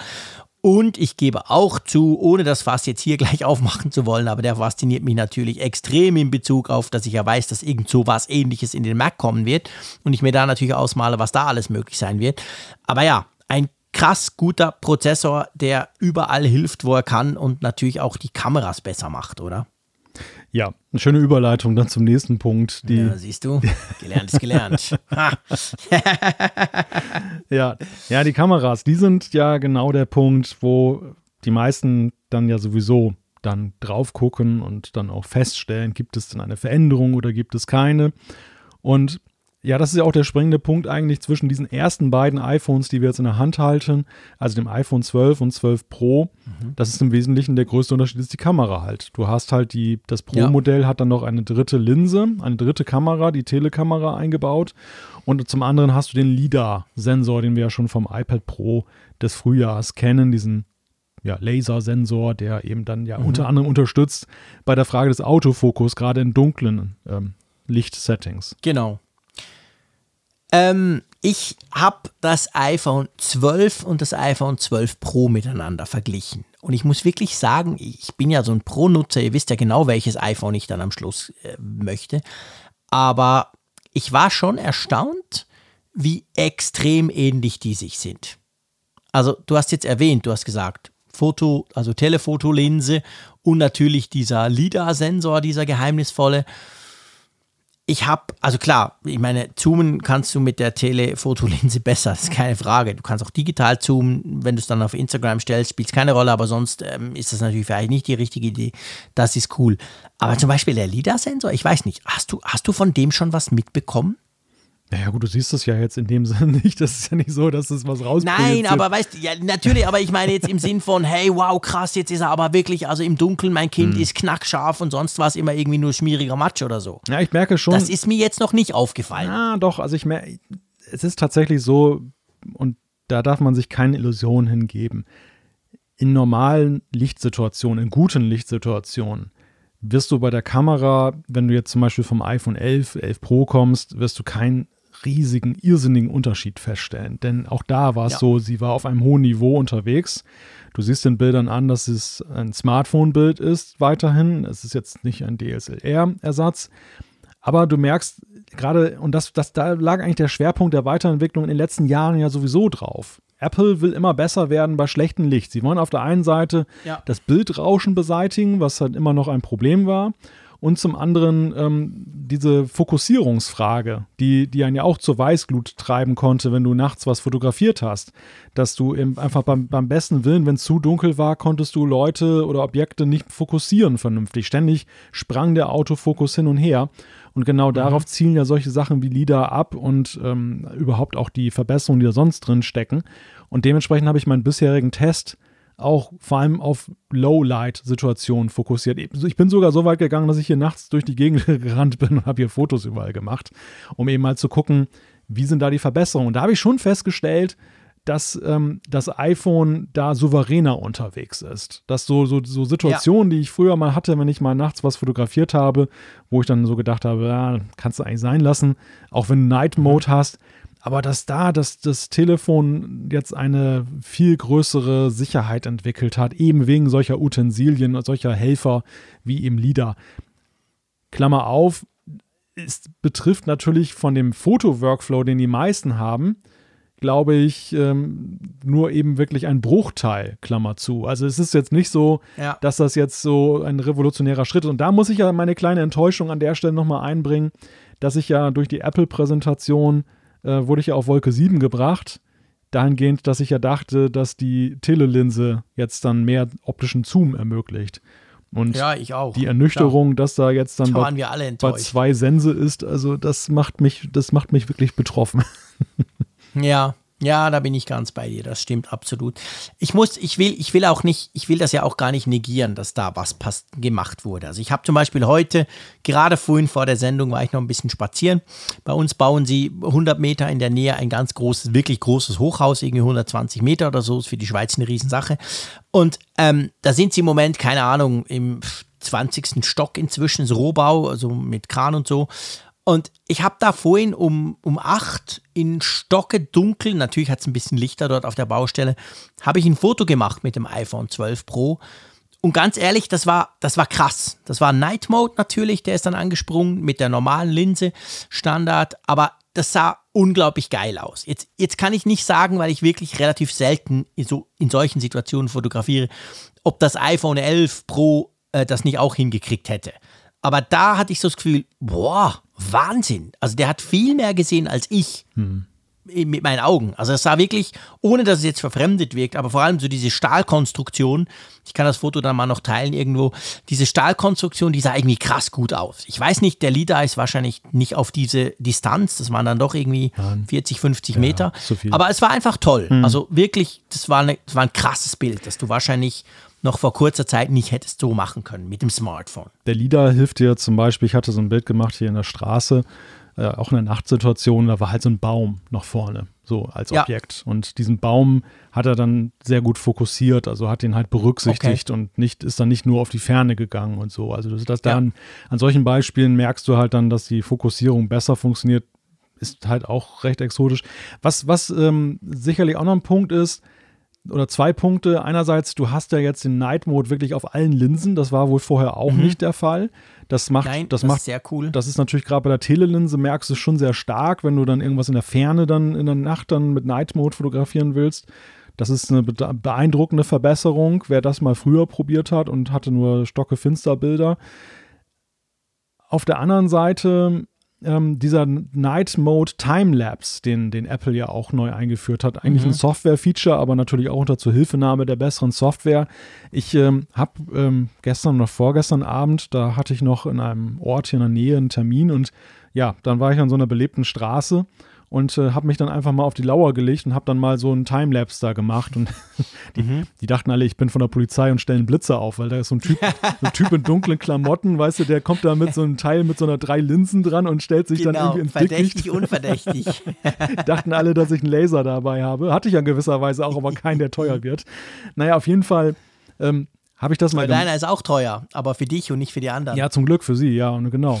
aber auf jeden Fall war es so, ähm, ich war ja, ich, du erinnerst dich an unsere Keynote-Folge. Ich gehörte zu den großen mhm. Zweiflern bei der Präsentation von Night Mode äh, Timelapse. Das kam mir sehr rauschig vor, was Apple da präsentiert ja. hat. Ich habe jetzt meine Testaufnahmen gemacht. Ich bin überaus beeindruckt, wie gut das geworden ist. Also es war wirklich sehr viel dunkel und ein, ein paar Autos, oder was heißt ein paar mehr Autos schon, aber eben nicht so unglaublich viel Licht, was dann aufgenommen wurde mhm. und dann im Zeitraffer das ist schon extrem cool. Natürlich auch ja. exotisch, ganz klar, weil ja, wer, wer macht ständig Timelapse-Aufnahmen und dann erst recht im Dunkeln? Das ist, das ist sicherlich so ein Punkt, aber das ist schon, schon beachtlich jetzt in technischer Hinsicht. Ja, ja, das ist definitiv. Also die Kamera der beiden iPhone 12, also vom, vom normalen ja auch, aber vom Pro erst recht, die ist wirklich krass gut, das muss man klar sagen. Und es macht natürlich auch, das wollen wir ja auch nicht verhehlen, macht natürlich auch Freude aufs iPhone 12 Pro Max, welches ja zum ersten Mal seit langem wieder noch ein bisschen eine bessere Kamera kriegt. Also da bin ich natürlich auch super gespannt drauf schon mal. Ja, ja, das wird, das wird mit Sicherheit sehr interessant werden. Ich glaube, das lässt auch viele derzeit noch zögern weil natürlich Ja. abgewartet wird, wie fallen die Tests aus bei dem Unterscheiden Max-Modell. sich die. Ähm, genau, habe ich jetzt den schwarzen Peter, wenn ich jetzt das Pro gekauft habe, da ja in diesem Jahr sowieso die Unterschiede ja nicht so irrsinnig groß sind. Man muss vielleicht, um die Kameradebatte eben noch, ähm, oder das Kamerathema dann abzuschließen, sagen, das ist schon diese, die bessere Kamera, man muss sie wirklich brauchen. Also ich glaube schon, dass, dass, das, Ja. dass das jetzt so nicht so ein Punkt ist, dass man sagen kann, ähm, zwischen schlecht und gut und schwarz und weiß, sondern eine gute, eine sehr gute Kamera ist im Pro-Modell noch etwas besser. Aber das Bessere Ja. entfaltet sich für dich nur, wenn du es auch wirklich brauchst. Guter Punkt. Ja, das ist ganz ein wichtiger Punkt. Also das, das iPhone 12 hat eben auch schon eine extrem gute Kamera. Und die Unterschiede sind nicht so groß, sie sind da, aber du musst sie wirklich nutzen, ja. Ich glaube, das passt ganz gut. Hast du schon mit Dolby Vision HDR Video rumprobiert? Unfreiwillig, Mit muss ich dir sagen. Ich weiß, was jetzt kommt. Ich habe nämlich das gleiche wahrscheinlich. Schieß los. Ja, ja, grundsätzlich ist es ja so, das Interessante ist an dieser Dolby Vision HDR-Geschichte, dass ähm, du dich gar nicht bewusst dafür entscheidest, sondern dass es per Default erstmal eingeschaltet ist. Und ich hatte jetzt kürzlich hier ein Das Video. ist das Problem. genau. Und ich hatte hier ein Video gemacht und hatte als äh, zweite Kamera dann mein iPhone eingesetzt, neben meiner Sony. Und hinterher habe ich, und das wirst du wahrscheinlich auch, weil du so lachst, ich merke es schon, hast du es wahrscheinlich in Final Cut Pro reingeladen dann. Genau. Und dann hast du wahrscheinlich auch den Schock deines Lebens gekriegt, so wie ich. Das war nämlich ein Unboxing, weißt du, etwas, was man nicht wiederholen kann. Ich habe ja hier, oh, fuck. ich, ich kann ja jetzt nicht hier ähm, die, die Plastik Mhm. wieder dann zusammenfädeln oder bügeln oder so. Ah. Und ich dachte, was ist denn da passiert? Total hell, total überzeichnet, Überbelichtet. überbelichtet, Krass, genau. ja. Ich dachte, was ist denn da passiert? Und ähm, ja, ja, Was hast du dann gemacht? ja, es gibt doch dafür Filter. In, in das ist tatsächlich das, das Dolby Vision, ähm, die, die Aufzeichnung zeichnet sich auch dadurch aus, dass sie nicht von vornherein runtergedunkelt wird, sondern dass du das helle, pure Signal bekommst. Wenn du das mit einem iPhone oder einem anderen HD äh, Dolby Vision geeigneten Gerät anguckst, das liegt automatisch den Filter in dem Player drüber. Da siehst du das nie, diese helle Va- Variante. Dass wir das auf dem Mac sehen, das hängt wohl damit zusammen, habe ich mittlerweile gele ge- ge- gelesen, weil wir immer noch Big, kein Big Sur haben. Weil wir immer noch dann eben mit dem alten, Anführungszeichen, Betriebssystem unterwegs sind, was das noch nicht integriert hat. Das soll dann mit Big Sur besser werden. Und du kannst, und da gucke ich gerade mal nach, es gibt nämlich unter den Videofiltern, kannst du den Farbraum ändern, beziehungsweise rund den, den Wert dann. Ich hätte dich fragen sollen. Ich hatte genau das gleiche Problem. Zum Glück kein Unboxing. Ich habe heute auch ein Video gemacht und habe einfach eine ganz kleine Sequenz, nur 15 Sekunden mit dem neuen iPhone gefilmt. Und ich war mir das gar nicht bewusst, dass das HDR standardmäßig ja aktiv ist. Ich habe aber, by the way, darum kann ich darüber was sagen, ja Mac OS Big Sur schon auf meinem iMac Pro drauf. Und es ist tatsächlich so, also die Vorschau zeigt das völlig korrekt an. Das sieht ganz normal aus, das Pfeil. Wenn du es dann aber in Final Cut siehst, ist, passiert genau das gleiche, wie das dir passiert ist. Es war völlig überbelichtet.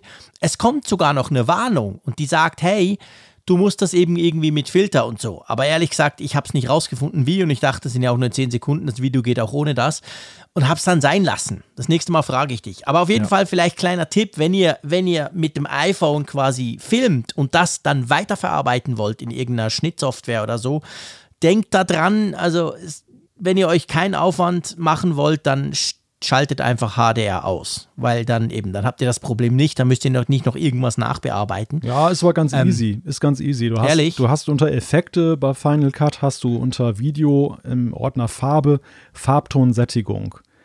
Und da Okay. kannst du einen Wert irgendwie, ich glaube, das ist der Gesamtwert der, der Sättigung und des Farbtons, kannst du einfach runterstellen. Und dann hast Mhm. Okay. du natürliche Farben. Das Tolle ist, und das war ganz angenehm, ähm, ich konnte das dann von der Helligkeit und der Farbtiefe dann dem Bild meiner Sony besser anpassen. Sonst hast du, Okay. mal, hast du mal einen starken Unterschied gesehen manchmal, Ja, dass genau. du dann eben, du konntest sehen, aha, das war jetzt die iPhone-Kamera und aha, das ist Ja, das klar. Mhm. typische Sony-Profil. Und durch diese Möglichkeit hatte ich den Eindruck, kommt es wesentlich besser, dass es so aussieht, als Okay. wenn die gleiche Kamera verwendet wurde. Spannend. Ja. Interessant. Aber der Schock, ich auch mal den Schock hatte ich tatsächlich auch. genau. Also das ist halt mit diesem HDR, mit diesem Dolby Vision im Moment so. Auf dem iPhone sieht es so aus, wie es aussehen darf. Es sieht sogar besser aus, vielleicht je nachdem, was du filmst, als das normale Video. Aber je nachdem, was du damit dann machst, wo du es dann hinpushst, du merkst zum Beispiel, ich habe zum Beispiel gemerkt, im Google Fotos, der lädt das schön hoch, aber du hast dort keine Vorschau, der zeigt es mhm. gar nicht erst an. Das läuft dann einfach schwarz durch. Wenn du das File aber runterlädst von Google Fotos, hast du wieder das Originalfile, da ist alles drin. Also das ist das ist halt im Moment noch mit diesem Format quasi. Das muss man einfach wissen. Ja, wobei das bekommt jetzt fast so einen, so einen negativen Zungenschlag, finde ich. Der, der Punkt ist, wenn du, wenn du so mal Testvideos damit machst und dir anguckst, es war ja die Rede von 700 Millionen Farben, die du jetzt dann eben dann hast. Und mhm. ich fand das schon sehr beeindruckend. Ich habe einfach mal so einen Parkspaziergang gefilmt und habe mir das hinterher mal angeguckt. Es ist ja unglaublich, wie brillant ich möchte sagen, ähm, du siehst viel deutlicher im Video als auf den Fotos, ähm, wie die Verbesserung da. Ähm, Der Unterschied ist größer, ja das, klar. Das ist schon, Absolut. Das, das, ist schon gewaltig. Was halt so der Haken an der Sache ist und die, die Final Cut oder Mac-Geschichte ist nur so ein, die Spitze des Eisberges. Es gibt ja auch noch dann unterschiedlichste Unterarten von Formaten, also zum Beispiel dieses HDR10, ähm, was jetzt dann, äh, diese, also diese 10-Bit äh, Aufnahme, die Apple macht, die konntest du bei YouTube zum Beispiel jetzt gar nicht so hochladen, weil das da wieder, da wird wieder ein anderer HDR-Standard mhm. erforderlich und, und so. Und das ist natürlich so ein Wirrwarr.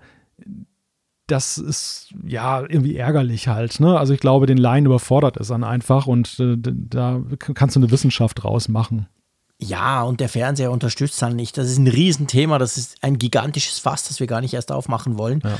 Ähm, ich meine, der Normalmensch, seien wir ehrlich, der kann es ja anlassen. Darum hat es ja Apple auch standardmäßig aktiviert, weil die gehen davon aus, hey, der guckt das auf seinem iPad, der guckt das auf seinem iPhone, der schickt es vielleicht per AirDrop an ein anderes iPhone, alles gut. Der schickt es mal an einen Mac, das kannst du dann mit Mac OS Big Sur auch, kein Problem. Wer, wer mit Final Cut arbeitet, kann man fairerweise auch sagen, ja, der muss halt wissen, wie es geht. Es geht ja, du hast ja jetzt gerade bewiesen. Ich habe mir einfach nicht die Zeit genommen, nachzuschauen, wie man das eigentlich macht. Aber normalerweise, wenn du da unterwegs bist auf Final Cut und Co., dann weißt du ja auch, wie das geht. Und dann ist es auch wieder kein Problem. Also drum ganz klar, man kann das definitiv aktiviert lassen. Man muss sich da eigentlich nicht drum kümmern als Normalnutzer. Aber man kommt halt, wenn man es ein bisschen weiter treibt und dann guckt, welche Geräte können das und wie sieht es auf dem Fernsehen aus und was macht YouTube, dann sind wir natürlich in einer ganz anderen Geschichte, die, die wir jetzt hier gar nicht diskutieren müssen. Ähm, dann sind wir in Formaten und Color Grading und schieß mich tot. Aber es ist spannend. Ich gebe dir recht, man sieht es tatsächlich. Ich hatte jetzt noch nicht das ganz tolle Wetter, wo ich das Gefühl hatte, da spielt es eine große Rolle. Bei uns ist wirklich im Moment nur grau. Aber selbst da merkt man es. Das Grau ist mit Dolby Vision einfach schöner. ja. Die ja. Abstufungen im Grau sind schöner. ja, ist ja so. Äh, lass uns zum Laden kommen. Oder ja, nicht nur Laden, aber auch zum MagSafe. Diesem großen Puck, den man da hinten dran kna knappern kann. Ich muss sagen, ich habe sehr Freude an dem.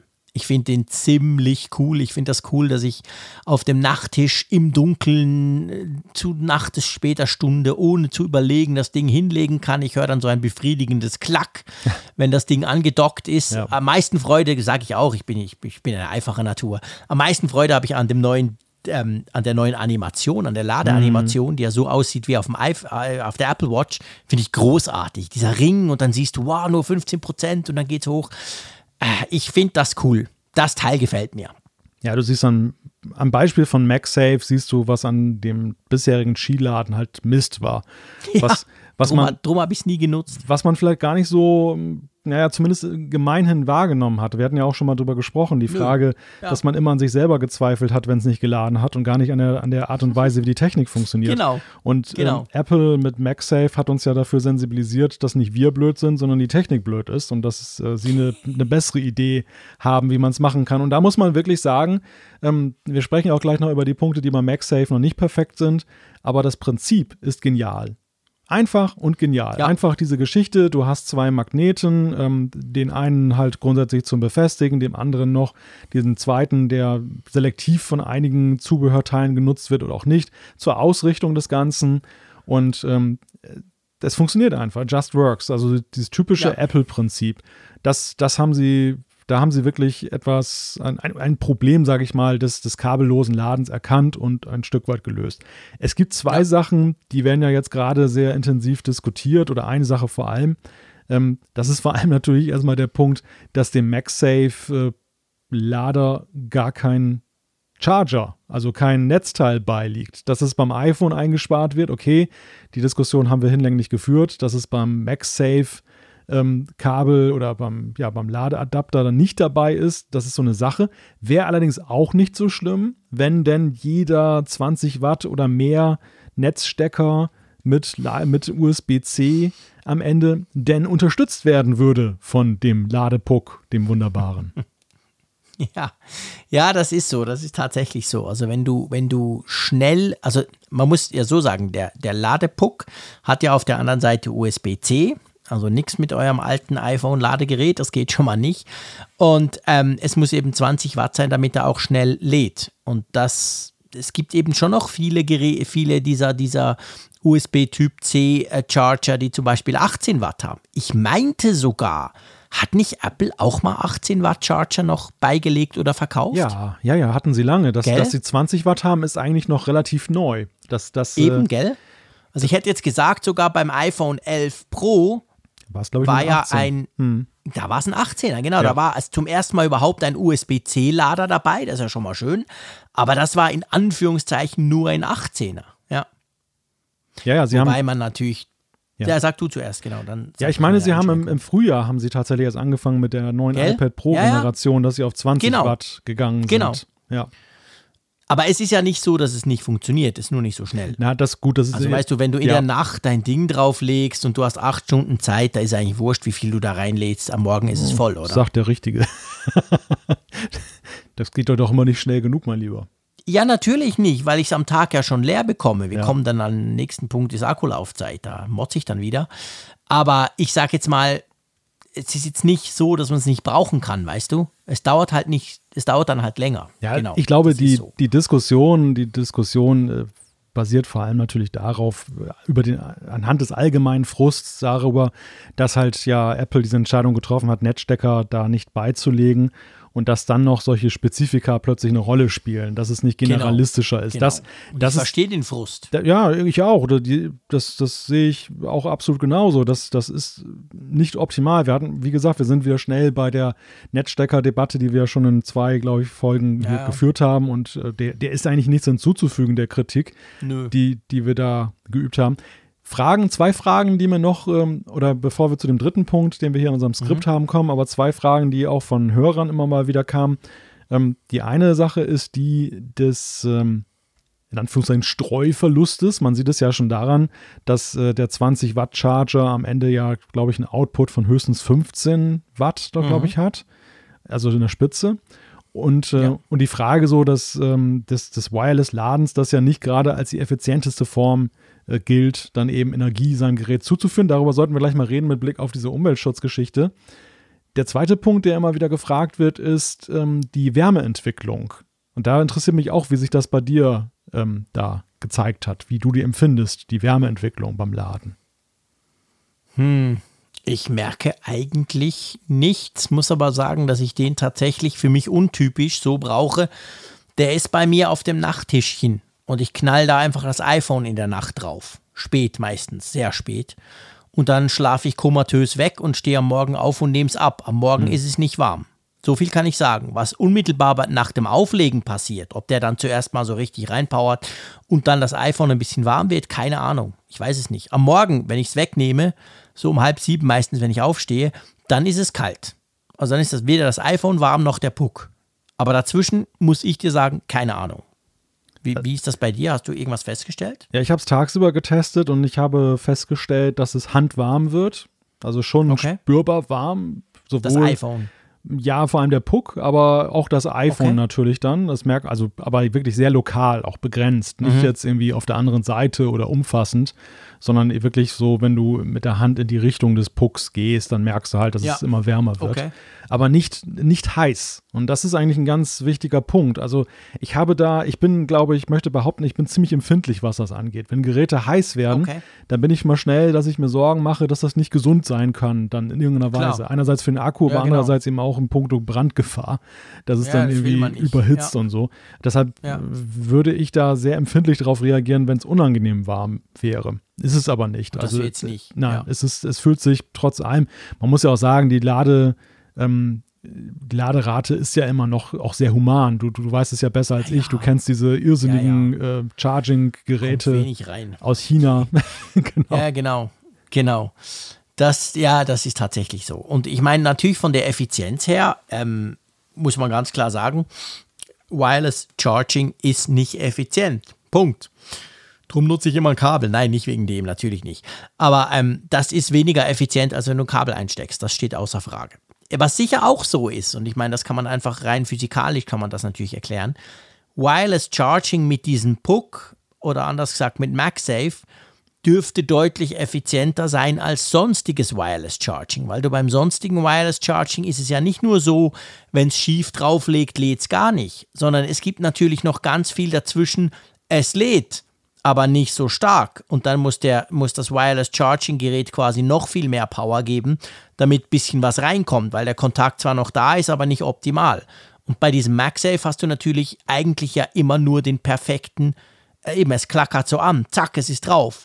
Von dem her habe ich schon das Gefühl, dass MagSafe Wireless Charging per se effizienter ist, Klammer auf, immer noch weniger als Kabel, Klammer zu, als ein normales Qi, weil du beim normalen Qi meistens nicht perfekt drauf liegst. Hm. Das Smartphone ist meistens nicht so ganz perfekt drauf. Und bei MagSafe geht es ja gar nicht anders. Das kann ja nur perfekt drauf sein, weil es so, magnetisch halt dorthin gezogen wird.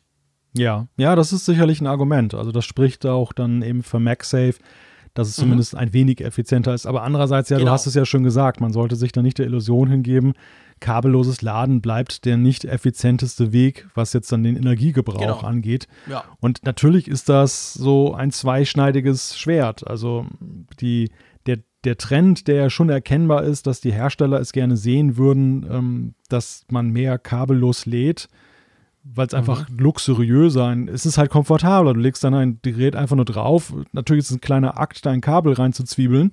Aber das Kabel fällt ja auch gerne unter den Tisch und der, der Lader ist dann halt wirklich im besten Falle sogar im Tisch eingelassen. Und dann äh, mhm. äh, legst du es einfach drauf und es lädt. Sehr angenehm. Aber genau. diesen, diesen ja, Kom Komfort bezahlst du eben natürlich auch dann mit etwas Energieeffizienz, die dir dann verloren ja. geht. Ja. Ganz genau, ja. Kabellänge. Das ist, ist äh, glaube ich, noch so ein Punkt, da sind wir wahrscheinlich einer Meinung, oder? Zu kurz. Ja, also, wie kann man so doof sein? Also sorry, ich, ich weiß nicht, wer das wieder verbrochen hat bei Apple, aber das Kabel von diesem Puck ist einfach viel zu kurz. Und, und ich meine, man kann es ja nicht austauschen. Das kommt ja direkt dort raus. Ja nicht so, weißt du, ich hätte zum Beispiel geil gefunden, wenn der Puck einfach einen USB-C-Anschluss hat auf seiner Seite. Ja. Und dann kannst du ein USB-C nach USB-C-Kabel nehmen. Ich habe zum Beispiel eins von Apple, das ist irgendwie vier Meter lang, das ist super. Also, aber nein, der ist fix angemacht und er ist viel zu kurz. Genau, mhm. selbst auf meinem Nachttisch direkt hinten dran Strom geht's gerade so. Aber alles andere ist, ist, ist nicht möglich. Also, das ist echt doof. Ja. Ja, unterstreiche ich vollkommen. Also, ich glaube, in sehr vielen Szenarien werden Anwender das Problem haben, dass sie sagen oder verfluchen oh, werden, ja. diese, diese Kürze ja. des Kabels einfach. Weil es dann einfach nicht geht. Genau. Ja. Also das ist wirklich ganz, ganz blöd, muss man sagen. Wir müssen nicht in die Länge ziehen, aber das ist einfach doof. Das hat, da hat Apple eindeutig zu wenig wir mitgedacht. Müssen, wir müssen das kurze Kabel nicht in die Länge ziehen, das ist doch schön. genau, das kurze Kabel nicht in die Länge. Den Rand über das kurze Kabel müssen wir nicht in die Länge ziehen. Ähm, apropos Länge, passt ganz gut zum nächsten Punkt. Wir sind bei der Akkulaufzeit. Meine Güte, wie viel Zeit wir mit den iPhones verbringen. Aber es ist wichtig, Freunde. Ähm, ich, ich weiß gar nicht, ich, ich, da, da, musst wirklich du jetzt was dazu sagen, lieber Malte. Und zwar, mhm. ich habe natürlich das Problem, erstens, ich kriege sowieso jedes Gerät tot, okay, anderes Problem, aber ähm, ich komme vom iPhone 11 Pro Max. Und das mhm. iPhone 11 Pro Max ist nicht nur im iPhone-Universum, sondern generell eines der Smartphones mit der overall besten Akkulaufzeit ever. Das schlägt auch die meisten Android-Telefone. Und drum bin ich bass erstaunt, wie kurz das iPhone 12 Pro nur hält. Mhm. Also ich habe wirklich das Problem, ich bin spätestens um 5 bin ich bei 20 oder bei 15 Prozent. Und dann werde ich dann schon ein bisschen nervös. Also das Ding, aber eben, ich kann, ich kann, ich habe keinen Vergleich. Du hattest letztes Jahr das iPhone 11 Pro. Ja. Und du hast jetzt das iPhone 12 Pro. Von dem genau. her muss ich ganz klar sagen, leg du mal los.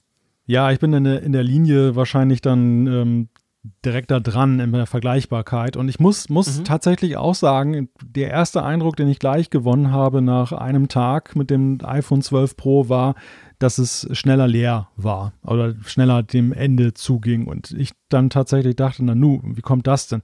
Ich erkläre mir das im ersten Moment aber immer ein wenig auch damit, dass wenn du die ganzen Daten übertragen hast, wenn da noch viel synchronisiert, wenn im Hintergrund noch viel nachgeladen das und sortiert so. wird. Da darf man noch nicht Genau, dass die, dass die, die Frage kam nämlich auch sehr schnell von, von Hörern und Leuten auf Twitter, wie ist es denn mit der Akkulaufzeit? Und ich habe auch gesagt, also da möchte ich mich nach einem Tag noch nicht drauf festlegen, denn ähm, dass dieser Wert ist nie repräsentativ.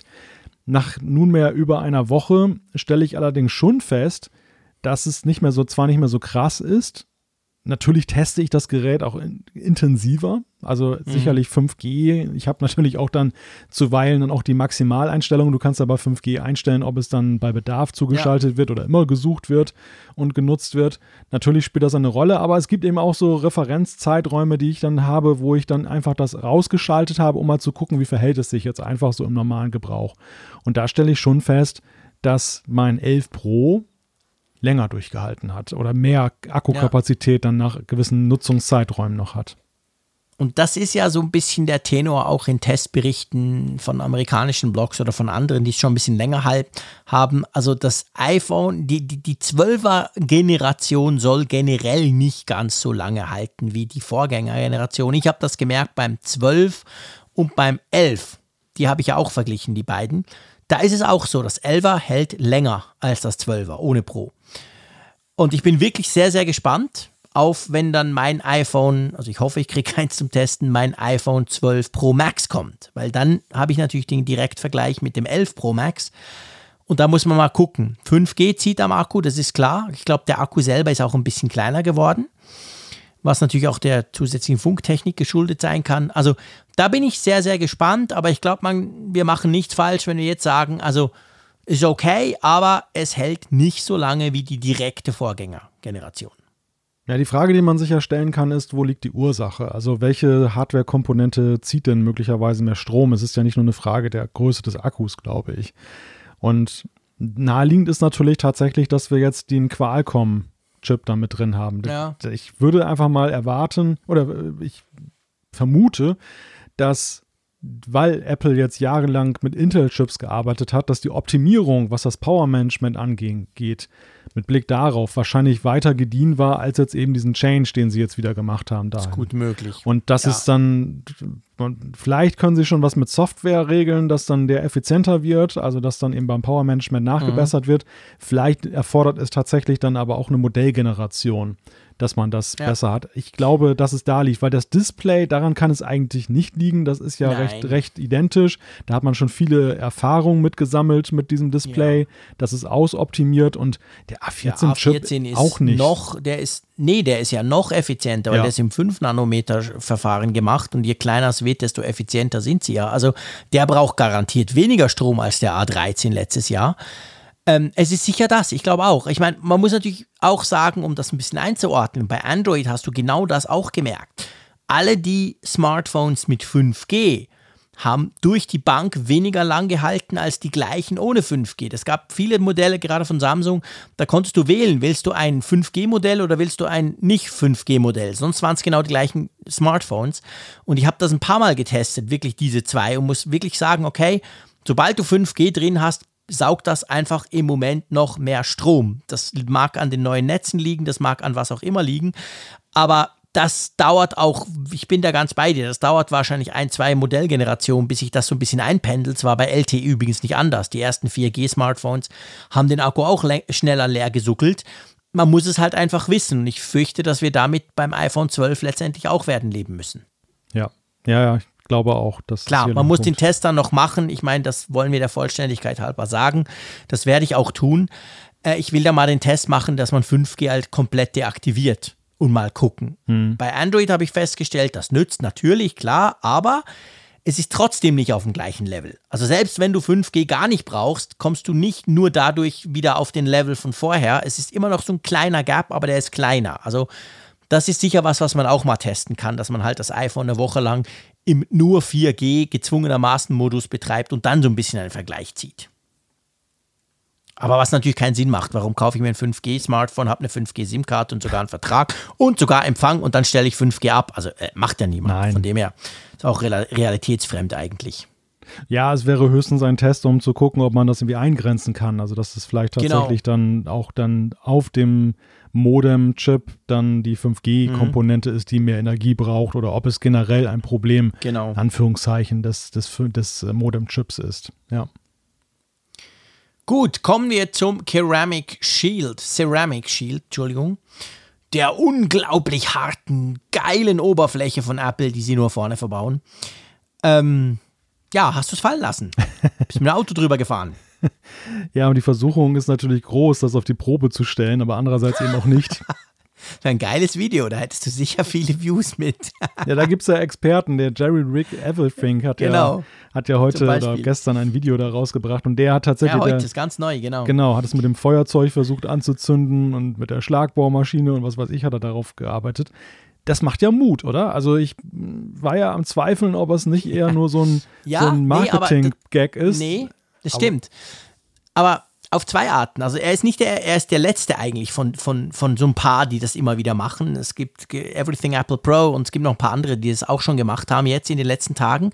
Und man kann, glaube ich, wirklich sagen, die, die Bruchfestigkeit des Glases ist wohl wirklich besser geworden. Zum Teil sogar deutlich. Also das ist cool, wenn dir das Ding runterfällt und dann ist die Chance wohl größer mit diesem neuen Glas, dass es nicht kaputt geht. Was mich so ein bisschen enttäuscht hat beim Jerry Rig, dass der testet ja auch immer die Kratzempfindlichkeit. Und wir haben ja schon oft drüber gesprochen, dass die iPhones eigentlich recht schnell so kleine Mikrokratzer kriegen vorne. Also bei mir hat das ganz ehrlich gesagt noch jedes iPhone nach einem Jahr gehabt, weil ich vielleicht mal ein anderes Smartphone zu nahe dran in der Tasche oder sogar mal einen Schlüssel oder so. Also so, so ganz kleine, nicht die tiefen.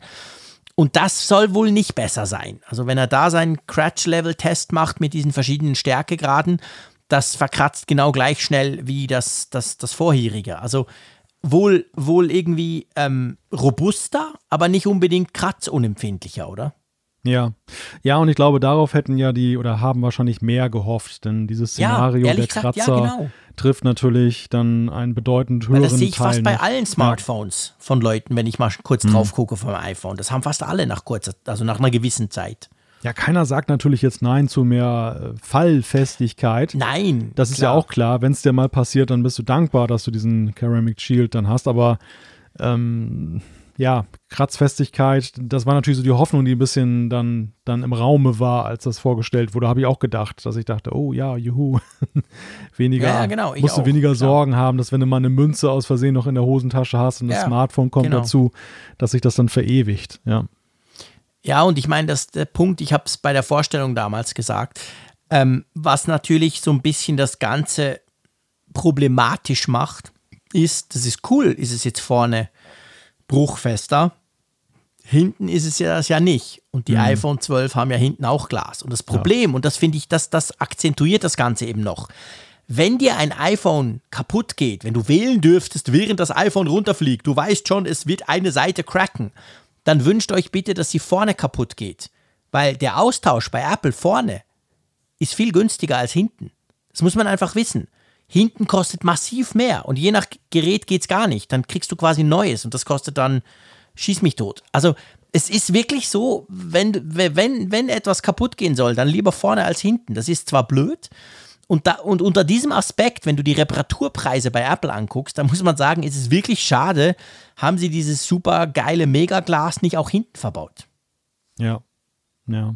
Ja, vor allem da wäre es ja im Grunde genommen noch unkritischer gewesen mit der Durchsichtigkeit des Glases. Genau.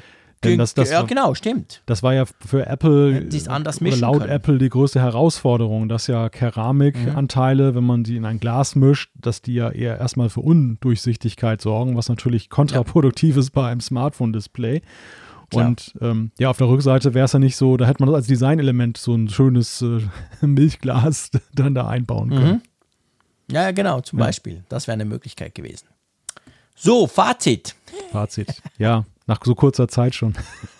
Ja, jetzt müssen wir uns aber, uh, jetzt müssen wir uns aber, eine Stunde 20. Ähm, ja, sag mal was. Ja, also das ist ja die Frage aller Fragen. Ähm, erstens mal, welche, wenn ich mir jetzt, wenn ich jetzt entschlossen bin, einen zu kaufen, ähm, welches soll es denn sein? Da muss man ja sagen, uns fehlt ja noch die Hälfte der Gleichung. Wir haben jetzt zwei von vier ja. iPhone 12 Modellen haben wir jetzt in Augenschein nehmen können und ähm, können jetzt zwischen denen auch vergleichen. Ich glaube, man hat heraushören können, dass das Pro dieses Jahr echt einen schlechten oder schweren Stand hat. Jetzt ist bei ja, den Leuten zu überzeugen. Absolut. Noch, noch, also ich, mir war schon nach der Präsentation klar, dass ähm, mhm. ein Pro zu kaufen sehr viel Überzeugung braucht in diesem Jahr. Aber nach diesem Test bin ich der Ansicht, also ich bin jemand, der es wertschätzt. Ich, ich mag das. Ich äh, finde auch diese, diese edlere Version finde ich klasse. Also ich bin sehr fürs Pro. Aber ich kann mir eben vorstellen, dass viele das oder dass dann einige das nicht teilen, die eben sagen, das ist mir doch zu spezifisch, ähm, diese Vorteile, die ja. ich jetzt noch zusätzlich genieße. Die brauche ich eigentlich gar nicht. Ich habe mir, mehr, hab mir mehr eigentlich von der Kameraverbesserung versprochen. Also das ist vielleicht der erste Punkt, dass mhm. das iPhone 12 viel mehr als seine Vorgänger viel mehr Leuten genügen wird in dem, was ja, es bietet. Und viel näher dran ist am Pro, als es bisher der ja. Fall war. Und die grundsätzliche Frage, ob ich ein iPhone 12 empfehlen kann? Grundsätzlich erstmal ja. Also ich finde schon, dass es ein großer Schritt, gerade jetzt was das Aussehen, das Design angeht, aber eben auch die mhm. Zukunftsfähigkeit. Auch wenn es vielleicht für viele erstmal abstrakte Größen sind, aber wir haben das ja dargelegt, warum der A14 jetzt auch mit seinem mit seiner Neural Engine, die immer mehr ja auch dann genutzt wird von künftigen Betriebssystemversionen, warum 5G mhm. auf lange Sicht, also warum es schon eine, eine Investition in die Zukunft ist. Ich glaube, was viele halt, oder die Erwartungshaltung in diesem Jahr war eine etwas andere als in den Vorjahren. In, in den Vorjahren waren mhm. die Leute viel mehr schon darauf vorbereitet zu sagen, wenn ich jetzt das Vorjahresphone habe, brauche ich das nächstjährige nicht, weil einfach ja. die Entwicklungsschritte zu klein sind.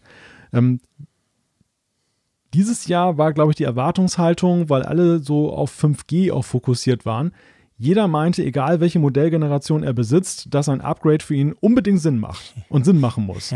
Und die Enttäuschung ja, bei vielen ist, stimmt. ich habe festgestellt bei Leuten, die ihre Enttäuschung geäußert haben, dass es häufig Leute waren, die ein Gerät der 11er Generation besitzen. Die einfach ja. gesagt haben, hey, das ist mir viel zu wenig. Ich habe viel mehr erwartet. Ich will das neue Design haben. Ich möchte auch gerne 5G haben, aber der Rest viel zu wenig. Und das ist, glaube ich, der Knackpunkt. Das letzten Endes das Upgrade vom 11er, 11 Pro macht nur sehr bedingt Sinn. Und zwar das nur dann, ja, wenn du schon wirklich etwas ganz Spezifisches haben möchtest oder wenn du nicht ohne ja. das neue Design leben kannst und so weiter. Dann Klar, vielleicht. Oder wenn du sagst, 5G, geil bei mir und ich brauche das jetzt, dann okay. Ja. Aber letztendlich, ich meine, letztendlich ist diese Generation eigentlich nicht anders als die letzten Generationen. Das genau. war nämlich so, dass du vom direkten Vorgänger musst du schon erstens muss dir das Geld recht locker sitzen und zweitens musst du wirklich gute Argumente haben eigentlich, aber es lohnt sich eigentlich nicht. Ja. Das letztjährige Modell war ein geiles iPhone, das ist es heute immer noch. Das neue ist natürlich noch ein bisschen geiler, aber ob das dann den Preisunterschied rechtfertigt, da behaupte ich jetzt mal einfach nein. Und da, ich bin bei dir, dieses Jahr ist es so wie immer, was das anbelangt, aber das enttäuscht viele, weil sie dachten, ja, aber jetzt doch mit 5G und überhaupt muss doch irgendwie quasi.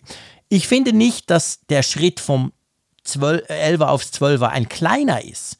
Also ich finde, da ist viel passiert, gerade beim Design. Wir haben ja ausführlich darüber gesprochen oder eben auch bei 5G.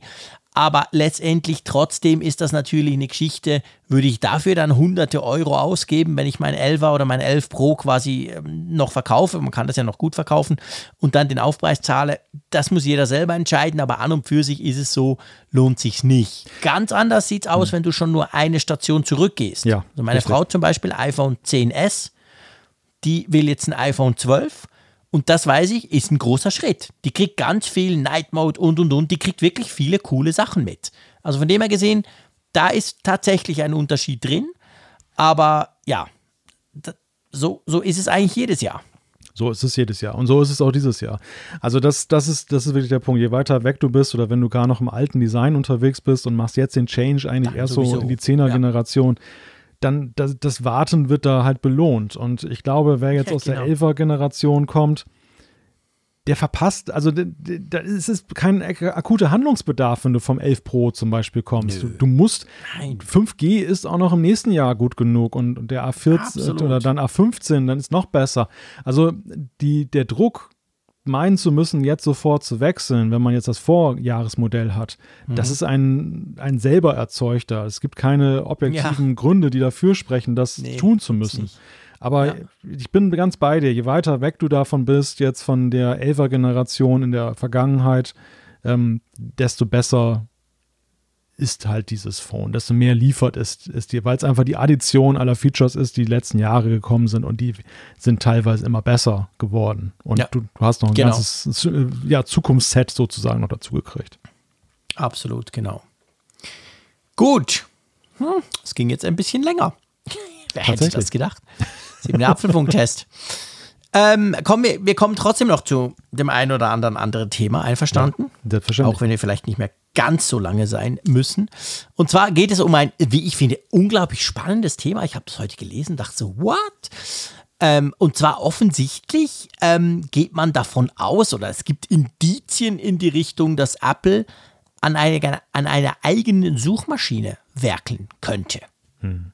Ja, es ist ganz interessant, der Hintergrund auch. Ähm, Apple lässt sich, sowie auch Browserhersteller von Google dafür bezahlen, dass sie mhm.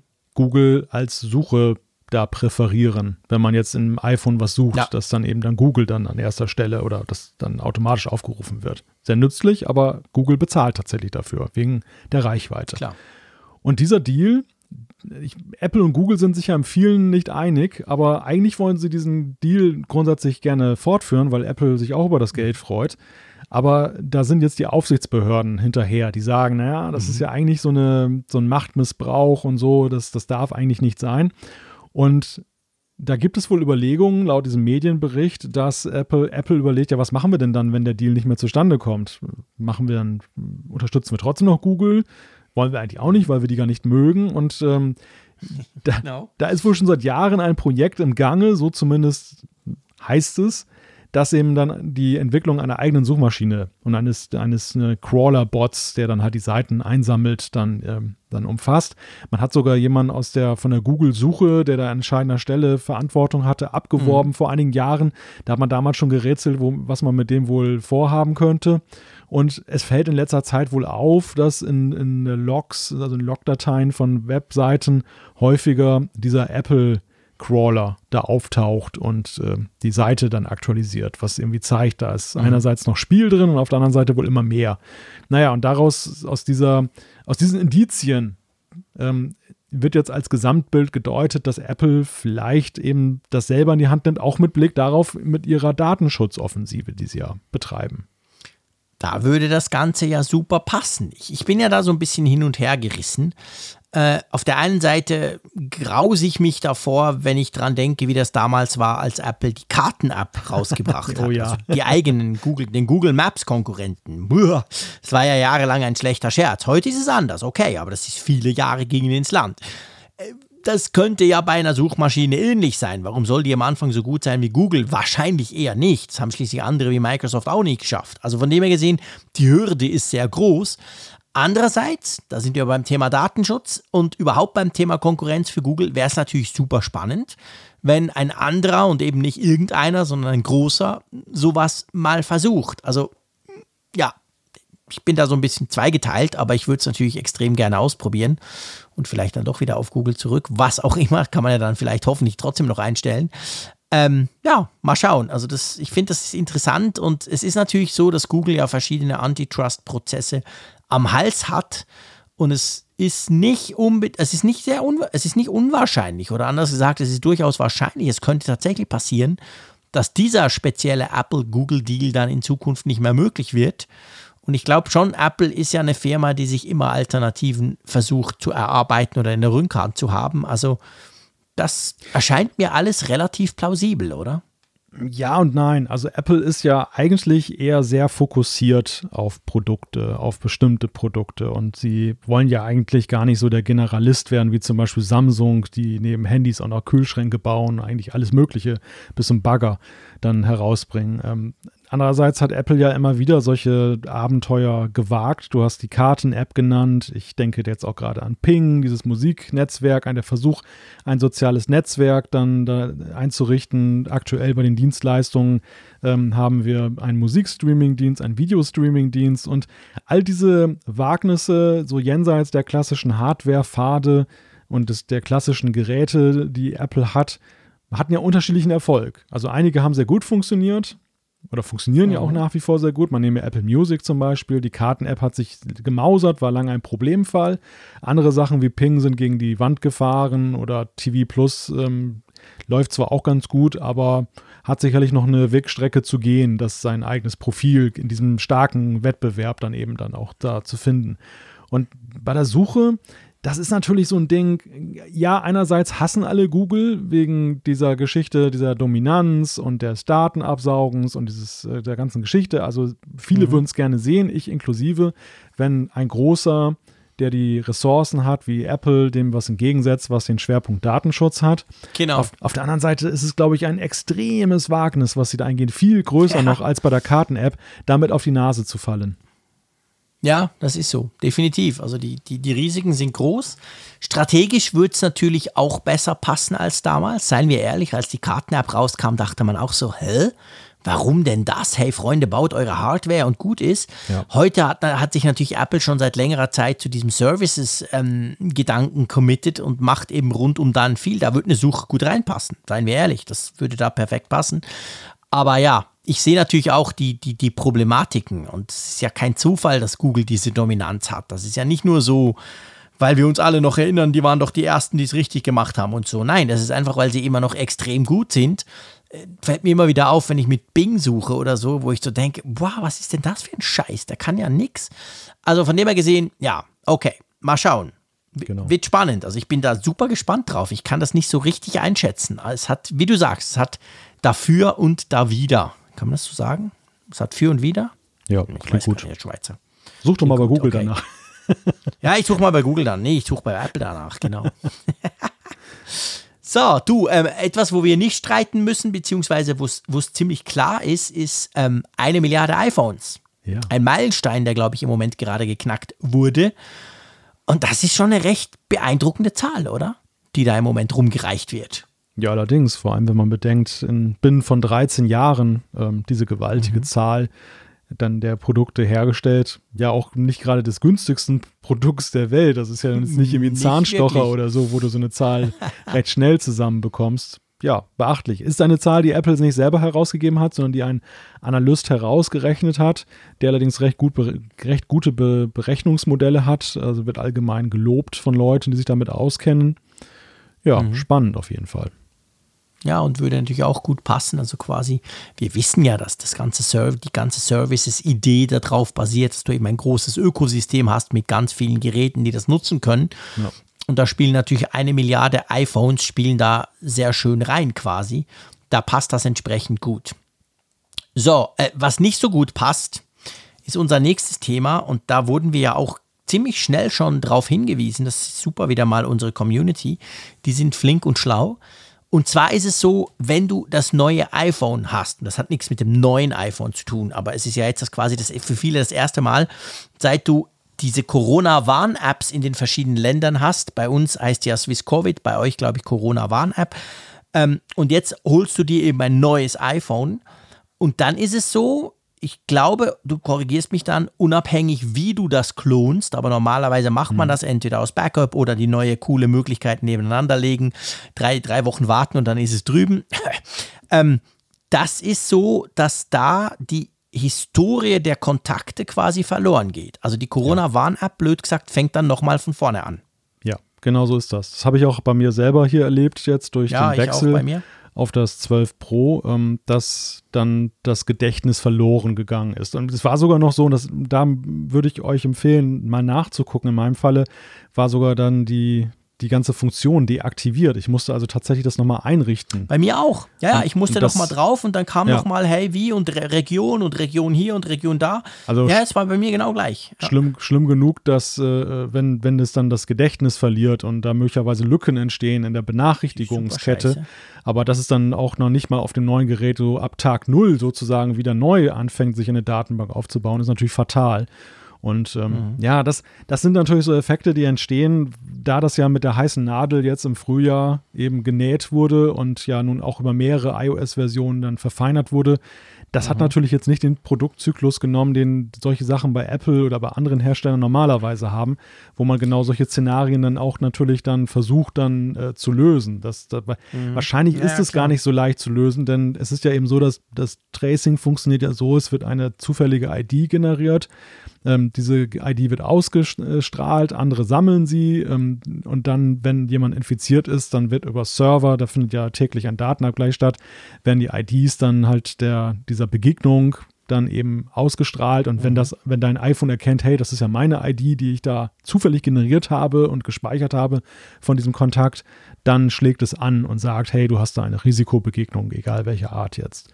Und womöglich ist da irgendein ja, irgendein Hemmnis dann halt im Zuge halt dann wahrscheinlich des Datenschutzes, der Anonymität, die ge Ja, genau. gewahrt bleibt, dass das Gerät, Das- was ja ganz gut ist, weil sonst könntest du wahrscheinlich da auch Schindluder mitreiben, dass du dann irgendwelche klar. Geräte replizierst. Daten auslesen und Genau, dann, genau. und kannst dann doch dann zurückverfolgen, wo wer war oder wie auch immer. Und ähm, ja, also es ist sehr sinnvoll. es ist natürlich schwierig, weil, weil Ja. diese, diese Daten, die werden ja 14 Tage gespeichert, die sind eben super wichtig, weil letztendlich aus denen werden die, werden die Warnungen generiert, wenn du eben jemandem, der sich dann nachher positiv gemeldet hat, zu nahe kamst. Von dem her ist das natürlich schon doof. Also ich meine, ich, der im Moment nur zu Hause sitze, da spielt es definitiv keine Rolle. Ich treffe einfach meine Frau und meine anderen ganzen Telefone, wo das drauf ist, okay. Aber ähm, im, im Ernstfall oder im Normalfall, wenn man eben unterwegs ist, sich vielleicht auch exponiert, ist das effektiv ein Problem. Und ich bin auch nicht so sicher, ob sich das überhaupt lösen lässt. Das ist die Frage. Und es kommt natürlich jetzt gerade jetzt zur Unzeit. Also, ähm, wenn wir Ja, das im, wenn wir den iPhone-Wechsel im Sommer gehabt hätten, selbst wenn wir ihn im September gehabt hätten, dann Ja, wäre es wäre das nicht so natürlich nicht so zum Tragen gekommen. Aber gerade jetzt werden viele Leute womöglich eine Benachrichtigung bekommen, wenn sie jetzt in Ja. ähm, Hochrisikogebieten unterwegs sind und dem ausgesetzt sind. Also, das ist schon, das ist schon bei allem Verständnis für die Technik, aber es ist schon ein dickes Ding, halt ein gewisser Rückschlag auch für die ganze Tracing-Geschichte, Mhm. da das iPhone ja nun nicht jetzt so ein Gerät ist, was dann nur fünfmal getauscht wird, sondern eine große Zahl von Menschen dann auch das auswechselt. Ja, ja, genau. Ja. Mal schauen, wir halten euch auf dem Laufenden, je nachdem, was da passiert, ob da mal noch was irgendwie genau vielleicht so was gefixt wird in einem der nächsten Updates. Ähm, ja, werden wir euch vermelden. Wir müssen mal wieder über macOS Big Sur sprechen. Genau. Einverstanden? Ja. die nächste große Mac-Version. Und ehrlich gesagt, diverse Betas, alles supi. Der Frick hat es bei sich auf seiner Produktivmaschine, auf seinem iMac Pro. Es läuft erstaunlich gut. So weit, so gut. Das Problem ist aber, wo zum Geier bleibt eigentlich die finale Version? Ja, genau. Das, das ist die Frage. Wir haben fast November. Der Oktober ist gelaufen. Ja, wir sind in diesem Jahr Kummer gewöhnt, mit was den Zeitplan angeht, dass sich manches dann verspätet hat. Wir sind generell Kummer gewöhnt dieses Jahr. Ja, in der Tat. Nicht nur bei Verspätungen von irgendwelchen Tech-Geräten. Aber, aber Big Sur ist jetzt schon herausragend. Also Ja. augenscheinlich gibt es ja eine Verknüpfung, wird mittlerweile vermutet und das, ähm, da muss man ja auch besonders geistreich sein, um die aufzustellen, dass ähm, wenn es dann ein November-Event jetzt noch gibt und die Chancen stehen ja gut, dass dann den Apple Silicon dann zum ähm, Gegenstand hat, dass man jetzt das abwartet, dass man irgendwie Big Sur sowie eben iOS dann ja bei ähm, dem äh, September-Event aus dem Hut gezaubert Ja. wurde und sofort äh, scharf geschaltet wurde, dass eben dann Mac macOS Big Sur dann im November-Event oder was auch immer, wenn es eine Pressemitteilung ist oder was, wie sie es auch mal gestalten wollen, auf jeden Fall dort dann eben dann scharf geschaltet wird. Andererseits fragt man sich natürlich schon, warum. Also es ist ja so, die Betas sind draußen, du hast gerade gesagt, sie laufen recht stabil, man hört sehr viel Gutes. Warum nicht jetzt schon? Und dann kommt noch ein weiteres Kuriosum dazu. Heute Abend haben wir die Nachricht gelesen, dass die Beta von 11.0.1 mit neuen Wallpapers schon rausgekommen ist. Man fragt sich natürlich, Moment mal, wieso wird denn schon eine Beta vom Bugfix gemacht, wenn noch genau, die Hauptversion 11.0 ist, ist noch gar nicht draußen. genau, 11.0 ist noch gar nicht draußen und 11.01 gibt es jetzt schon als erste Beta. Ja, wir können die Fragen letztendlich nicht beantworten. Ich glaube auch, was am, am realistischsten erscheint, warum auch immer, ist quasi, dass wir, dass wir, ähm, dass wir den Release wahrscheinlich zusammen haben mit den neuen oder den ersten Apple Silicon Macs, die dann in einem November-Event vorgestellt wurden. Das würde aber heißen, es dauert noch wahrscheinlich ungefähr zwei, fast drei Wochen, oder? Also wir haben ja ein, ein Schema, das uns Aufschluss darüber gibt, was jetzt zumindest die heutige Beta-Version bedeuten kann. Nämlich, das haben wir jetzt ja beim iPhone auch erlebt. Wir hatten iOS Beta, iOS 14 Beta und dann gleich den Sprung auf 14.2. Und alle haben sich gefragt, ja. Moment mal, was ist denn mit 14.1? Und das, das, die, das Geheimnis äh, oder die, die, des Rätsels Lösung war ja, dass die 14.1 die Version ist, die auf den neuen iPhones eben installiert ist ab Werk das heißt, die war mhm. final, aber natürlich nie in Beta-Test und ähm, auch nie jetzt dann ähm, für alle dann, oder erst danach für alle da, aber nicht, nicht jetzt dann vorab dann schon. Und so ist es womöglich auch mit Big Sur, dass 11.0 im finalen Status womöglich dann eben jetzt ab Werk auf den neuen, auf dem ersten Apple Silicon Mac drauf ist und dass dann die 1101, äh, um jetzt weiterzuentwickeln, dann schon jetzt vorbereitet wird, um dann eben auch allen anderen dann und natürlich auch den ersten Apple Silicon Macs dann ein, ein Update dann angedeihen zu lassen. Und ähm, ja, ja. Das, das also könnte sein. Genau. Spricht für die Verknüpfung auf jeden Fall. Ja, spricht für die Knüpfung definitiv. Zeigt aber auch, es dauert noch ein Weilchen. Leider ja, leider. Das bedauere ich sehr, muss ich sagen. Ja, schade, weil es wirklich gut. Es funktioniert gut, es macht auch Spaß. Ich habe mich inzwischen schon an das neues Look, an den neuen Look und viel gewöhnt. Allein, dass die iMessage-App jetzt so gut funktioniert. Ähm, ja, es hat ganz viele Sachen. Wir werden natürlich ausführlich darüber sprechen. Gibt dann einen Test von uns zu macOS Big Sur, logischerweise, wenn es dann rauskommt. Also, wir harren der Dinge, die da kommen. Apropos kommen, ähm, du bist ja ein großer TikTok-Star. Du hast ja Millionen Follower aus Asien, habe ich gehört. Oha. Und drum brauchst du ja auch immer die Clips-App, die Clips 3.0-App. Ich habe heute diese Medienmitteilung auch bekommen. Ich lache jedes Mal, überlege immer, ob ich einen dummen Spruch machen soll, aber man soll ja Apple nicht verärgern, ist ja ganz toll, kriege ich das. Aber ehrlich gesagt, es gibt wenig, was mich weniger interessiert als die Clips-App.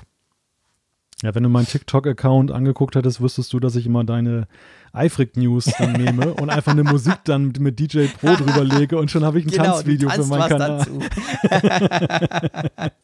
Sehr schön, genau. Ja, ja Clips, ja. Clips 3.0 äh, bringt eine ganze Reihe von größeren neuen Funktionen. Also einerseits das User Interface haben sie nochmal deutlich äh, verbessert und oder verändert von Apple. Es gibt neue Formate, neue, neue Formate, die man auswerfen kann. Und wir haben HDR-Support. Das ist das Thema, was wir ja vorhin hatten, dann mit den Videos und der, dem Support. Genau. Also ganz wichtig. Und ähm, ja, also interessant finde ich an der Sache, ich bin jetzt kein Clips-Experte. Ich mhm. probiere sie hin und wieder mal aus, um auf dem Laufenden zu bleiben, aber ich muss ja, gestehen, genau. bin da jetzt alles andere als ein Spezi.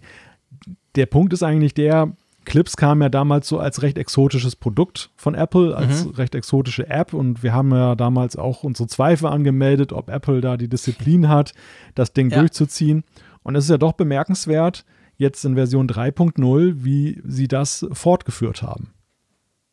Mhm.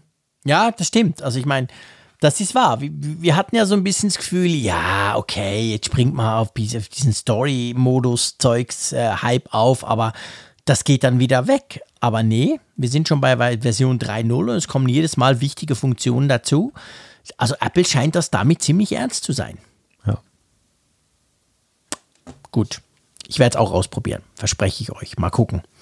Vielleicht doch ein TikTok-Video. ähm, wir kommen zur Umfrage der Woche. Ja. Wunderbar.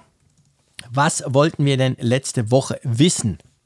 Wir wollten letzte Woche wissen, ob euch die neue Gegensprechfunktion Intercom interessiert, die ja im HomePod drin steckt, aber ja über die Home-App ja auch geräteübergreifend nutzbar ist. Und es gab drei Antwortoptionen, Nein, Ja und Weiß ich nicht. Und das Nein hat mit einem kleinen Vorsprung vor dem Ja gesiegt mit 43,9 Prozent. Ja. Genau, zu 40,9, die Ja gesagt haben. Also recht ausgeglichen, würde ich mal sagen. Und dann haben wir 15,3, die sagen, weiß ich nicht.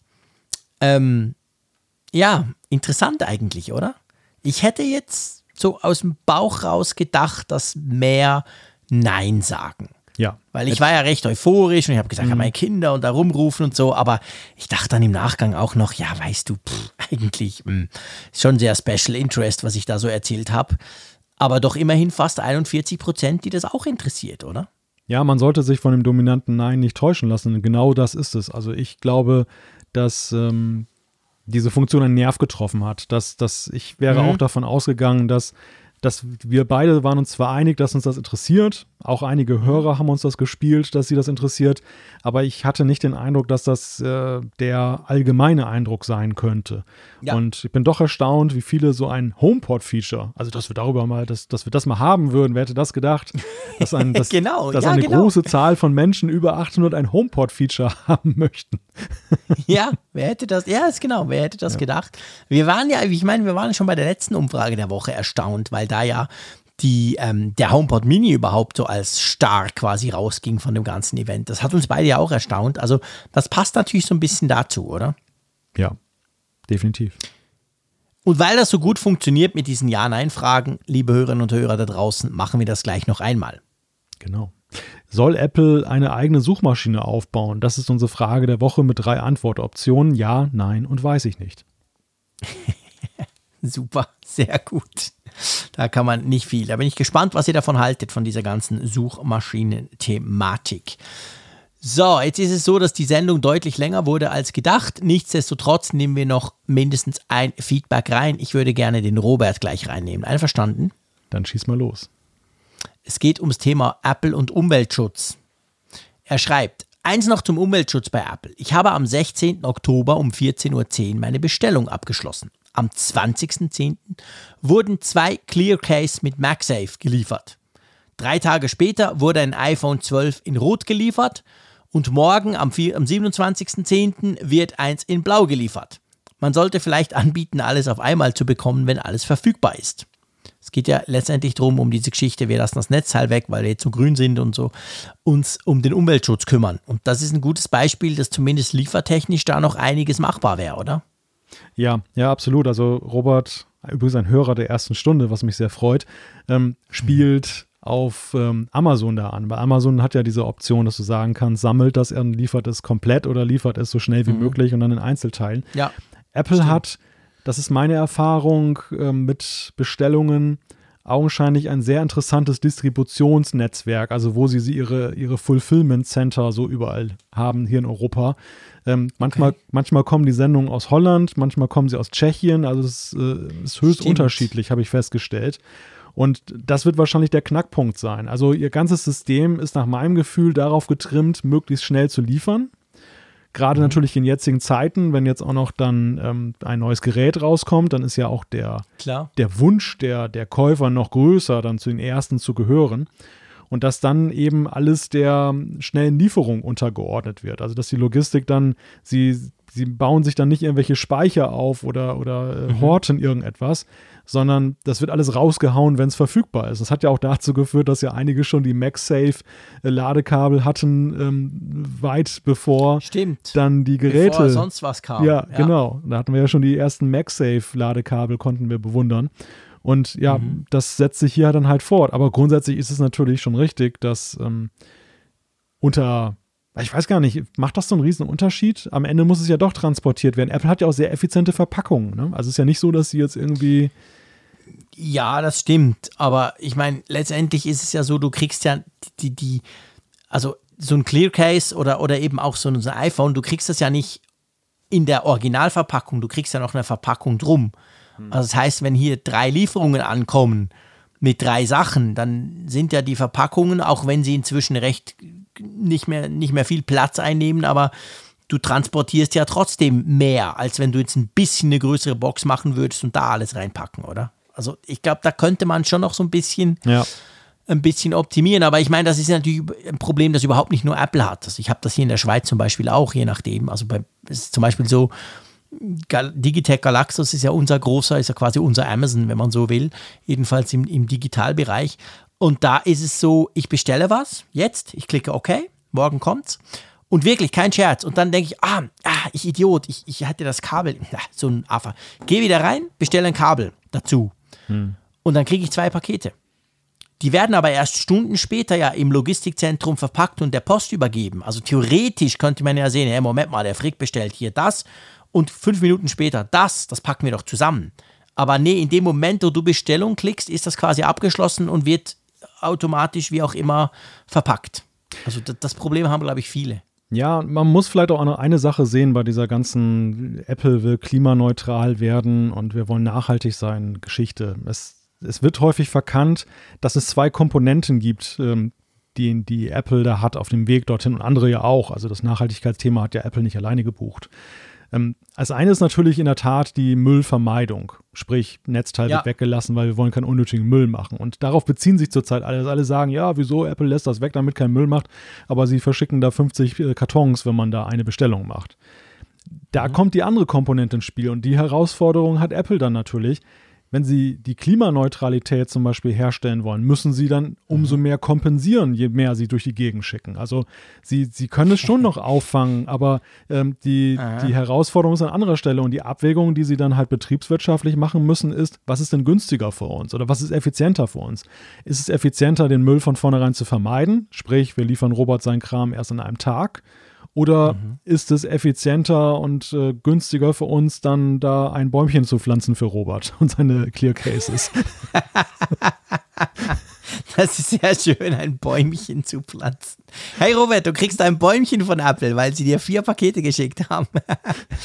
ja, das ist ein ganz wichtiger Punkt, den du da natürlich ansprichst. Ich habe dich nicht verstanden. Ja, von, von dir habe ich auch nie gesprochen, das war jetzt Google, aber okay, die wollen auch mal was sagen im Apple Podcast. Ähm, ja, das, das, ist ein guter Punkt. Ich glaube, da, da hast du natürlich recht. Das ist letztendlich ja, ja immer auch eine Abwägungsgeschichte. Es ist, es ist, und, und auch eine rechnerische, klar. Ich meine, Apple das wissen wir und das wussten wir schon vor der Keynote. Apple macht ja nichts einfach nur so. Das ist, hat alles einen Plan, sehr vieles folgt einem Masterplan und da gehört das sicher auch dazu. Ja, absolut. Ja. So, mein Lieber, es ist keine Keynote-Folge, aber es kommt mir gerade so ein bisschen vor, ehrlich gesagt. Ja, ja. Das, Wie wenn das äh, hier fast eine Keynote-Folge wäre. Aber ja, die iPhones, ja, die iPhones sind wichtig, es gab viel zu besprechen. Und nächste Woche mit dem iPad Air, ich glaube, ganz so lange haben wir nicht, aber mal schauen. Also es gibt viele Tests von uns und ich finde das cool. Die Apfelfunk-Tests, behaupte ich einfach mal, die dürfen lange sein, weil da gehen wir in die Tiefe, in die Breite und alles, was uns so aufgefallen ist. Von dem her wird es da in nächster Zeit logischerweise noch mehr geben. Irgendwann kriegen wir auch noch zwei zusätzliche iPhones, die wir vielleicht auch testen dürfen. Das wäre alles ganz großartig. Aber für heute, behaupte ich mal, ist Schluss. Und wenn du auch einverstanden bist, ähm, sage ich wie immer Tschüss aus Bern und ich freue mich auf Freitag. Bitte, bitte nicht vergessen, Apfelfunk am Hörer, Viertel vor zehn. Gehen wir auf YouTube, auf unserem Apfelfunk-Kanal auf Sendung und es wäre natürlich cool, wenn ihr dabei seid. Der Malte ist sicher dabei und drum Tschüss aus Bern. Da hast du was ganz Richtiges gesagt, denn wir müssen ja gar nicht eine Woche warten, bis wir uns wieder hören. Wir können uns sogar sehen und hören. Also wir lieben einfach diese Möglichkeiten. Bis Freitag. Tschüss von der Nordsee. Interessante Gäste, spannende Themen. Das ist Apfelfunk am Hörer. In unserer Videoshow auf YouTube kannst du live dabei sein. Schalte ein. Apfelfunk am Hörer.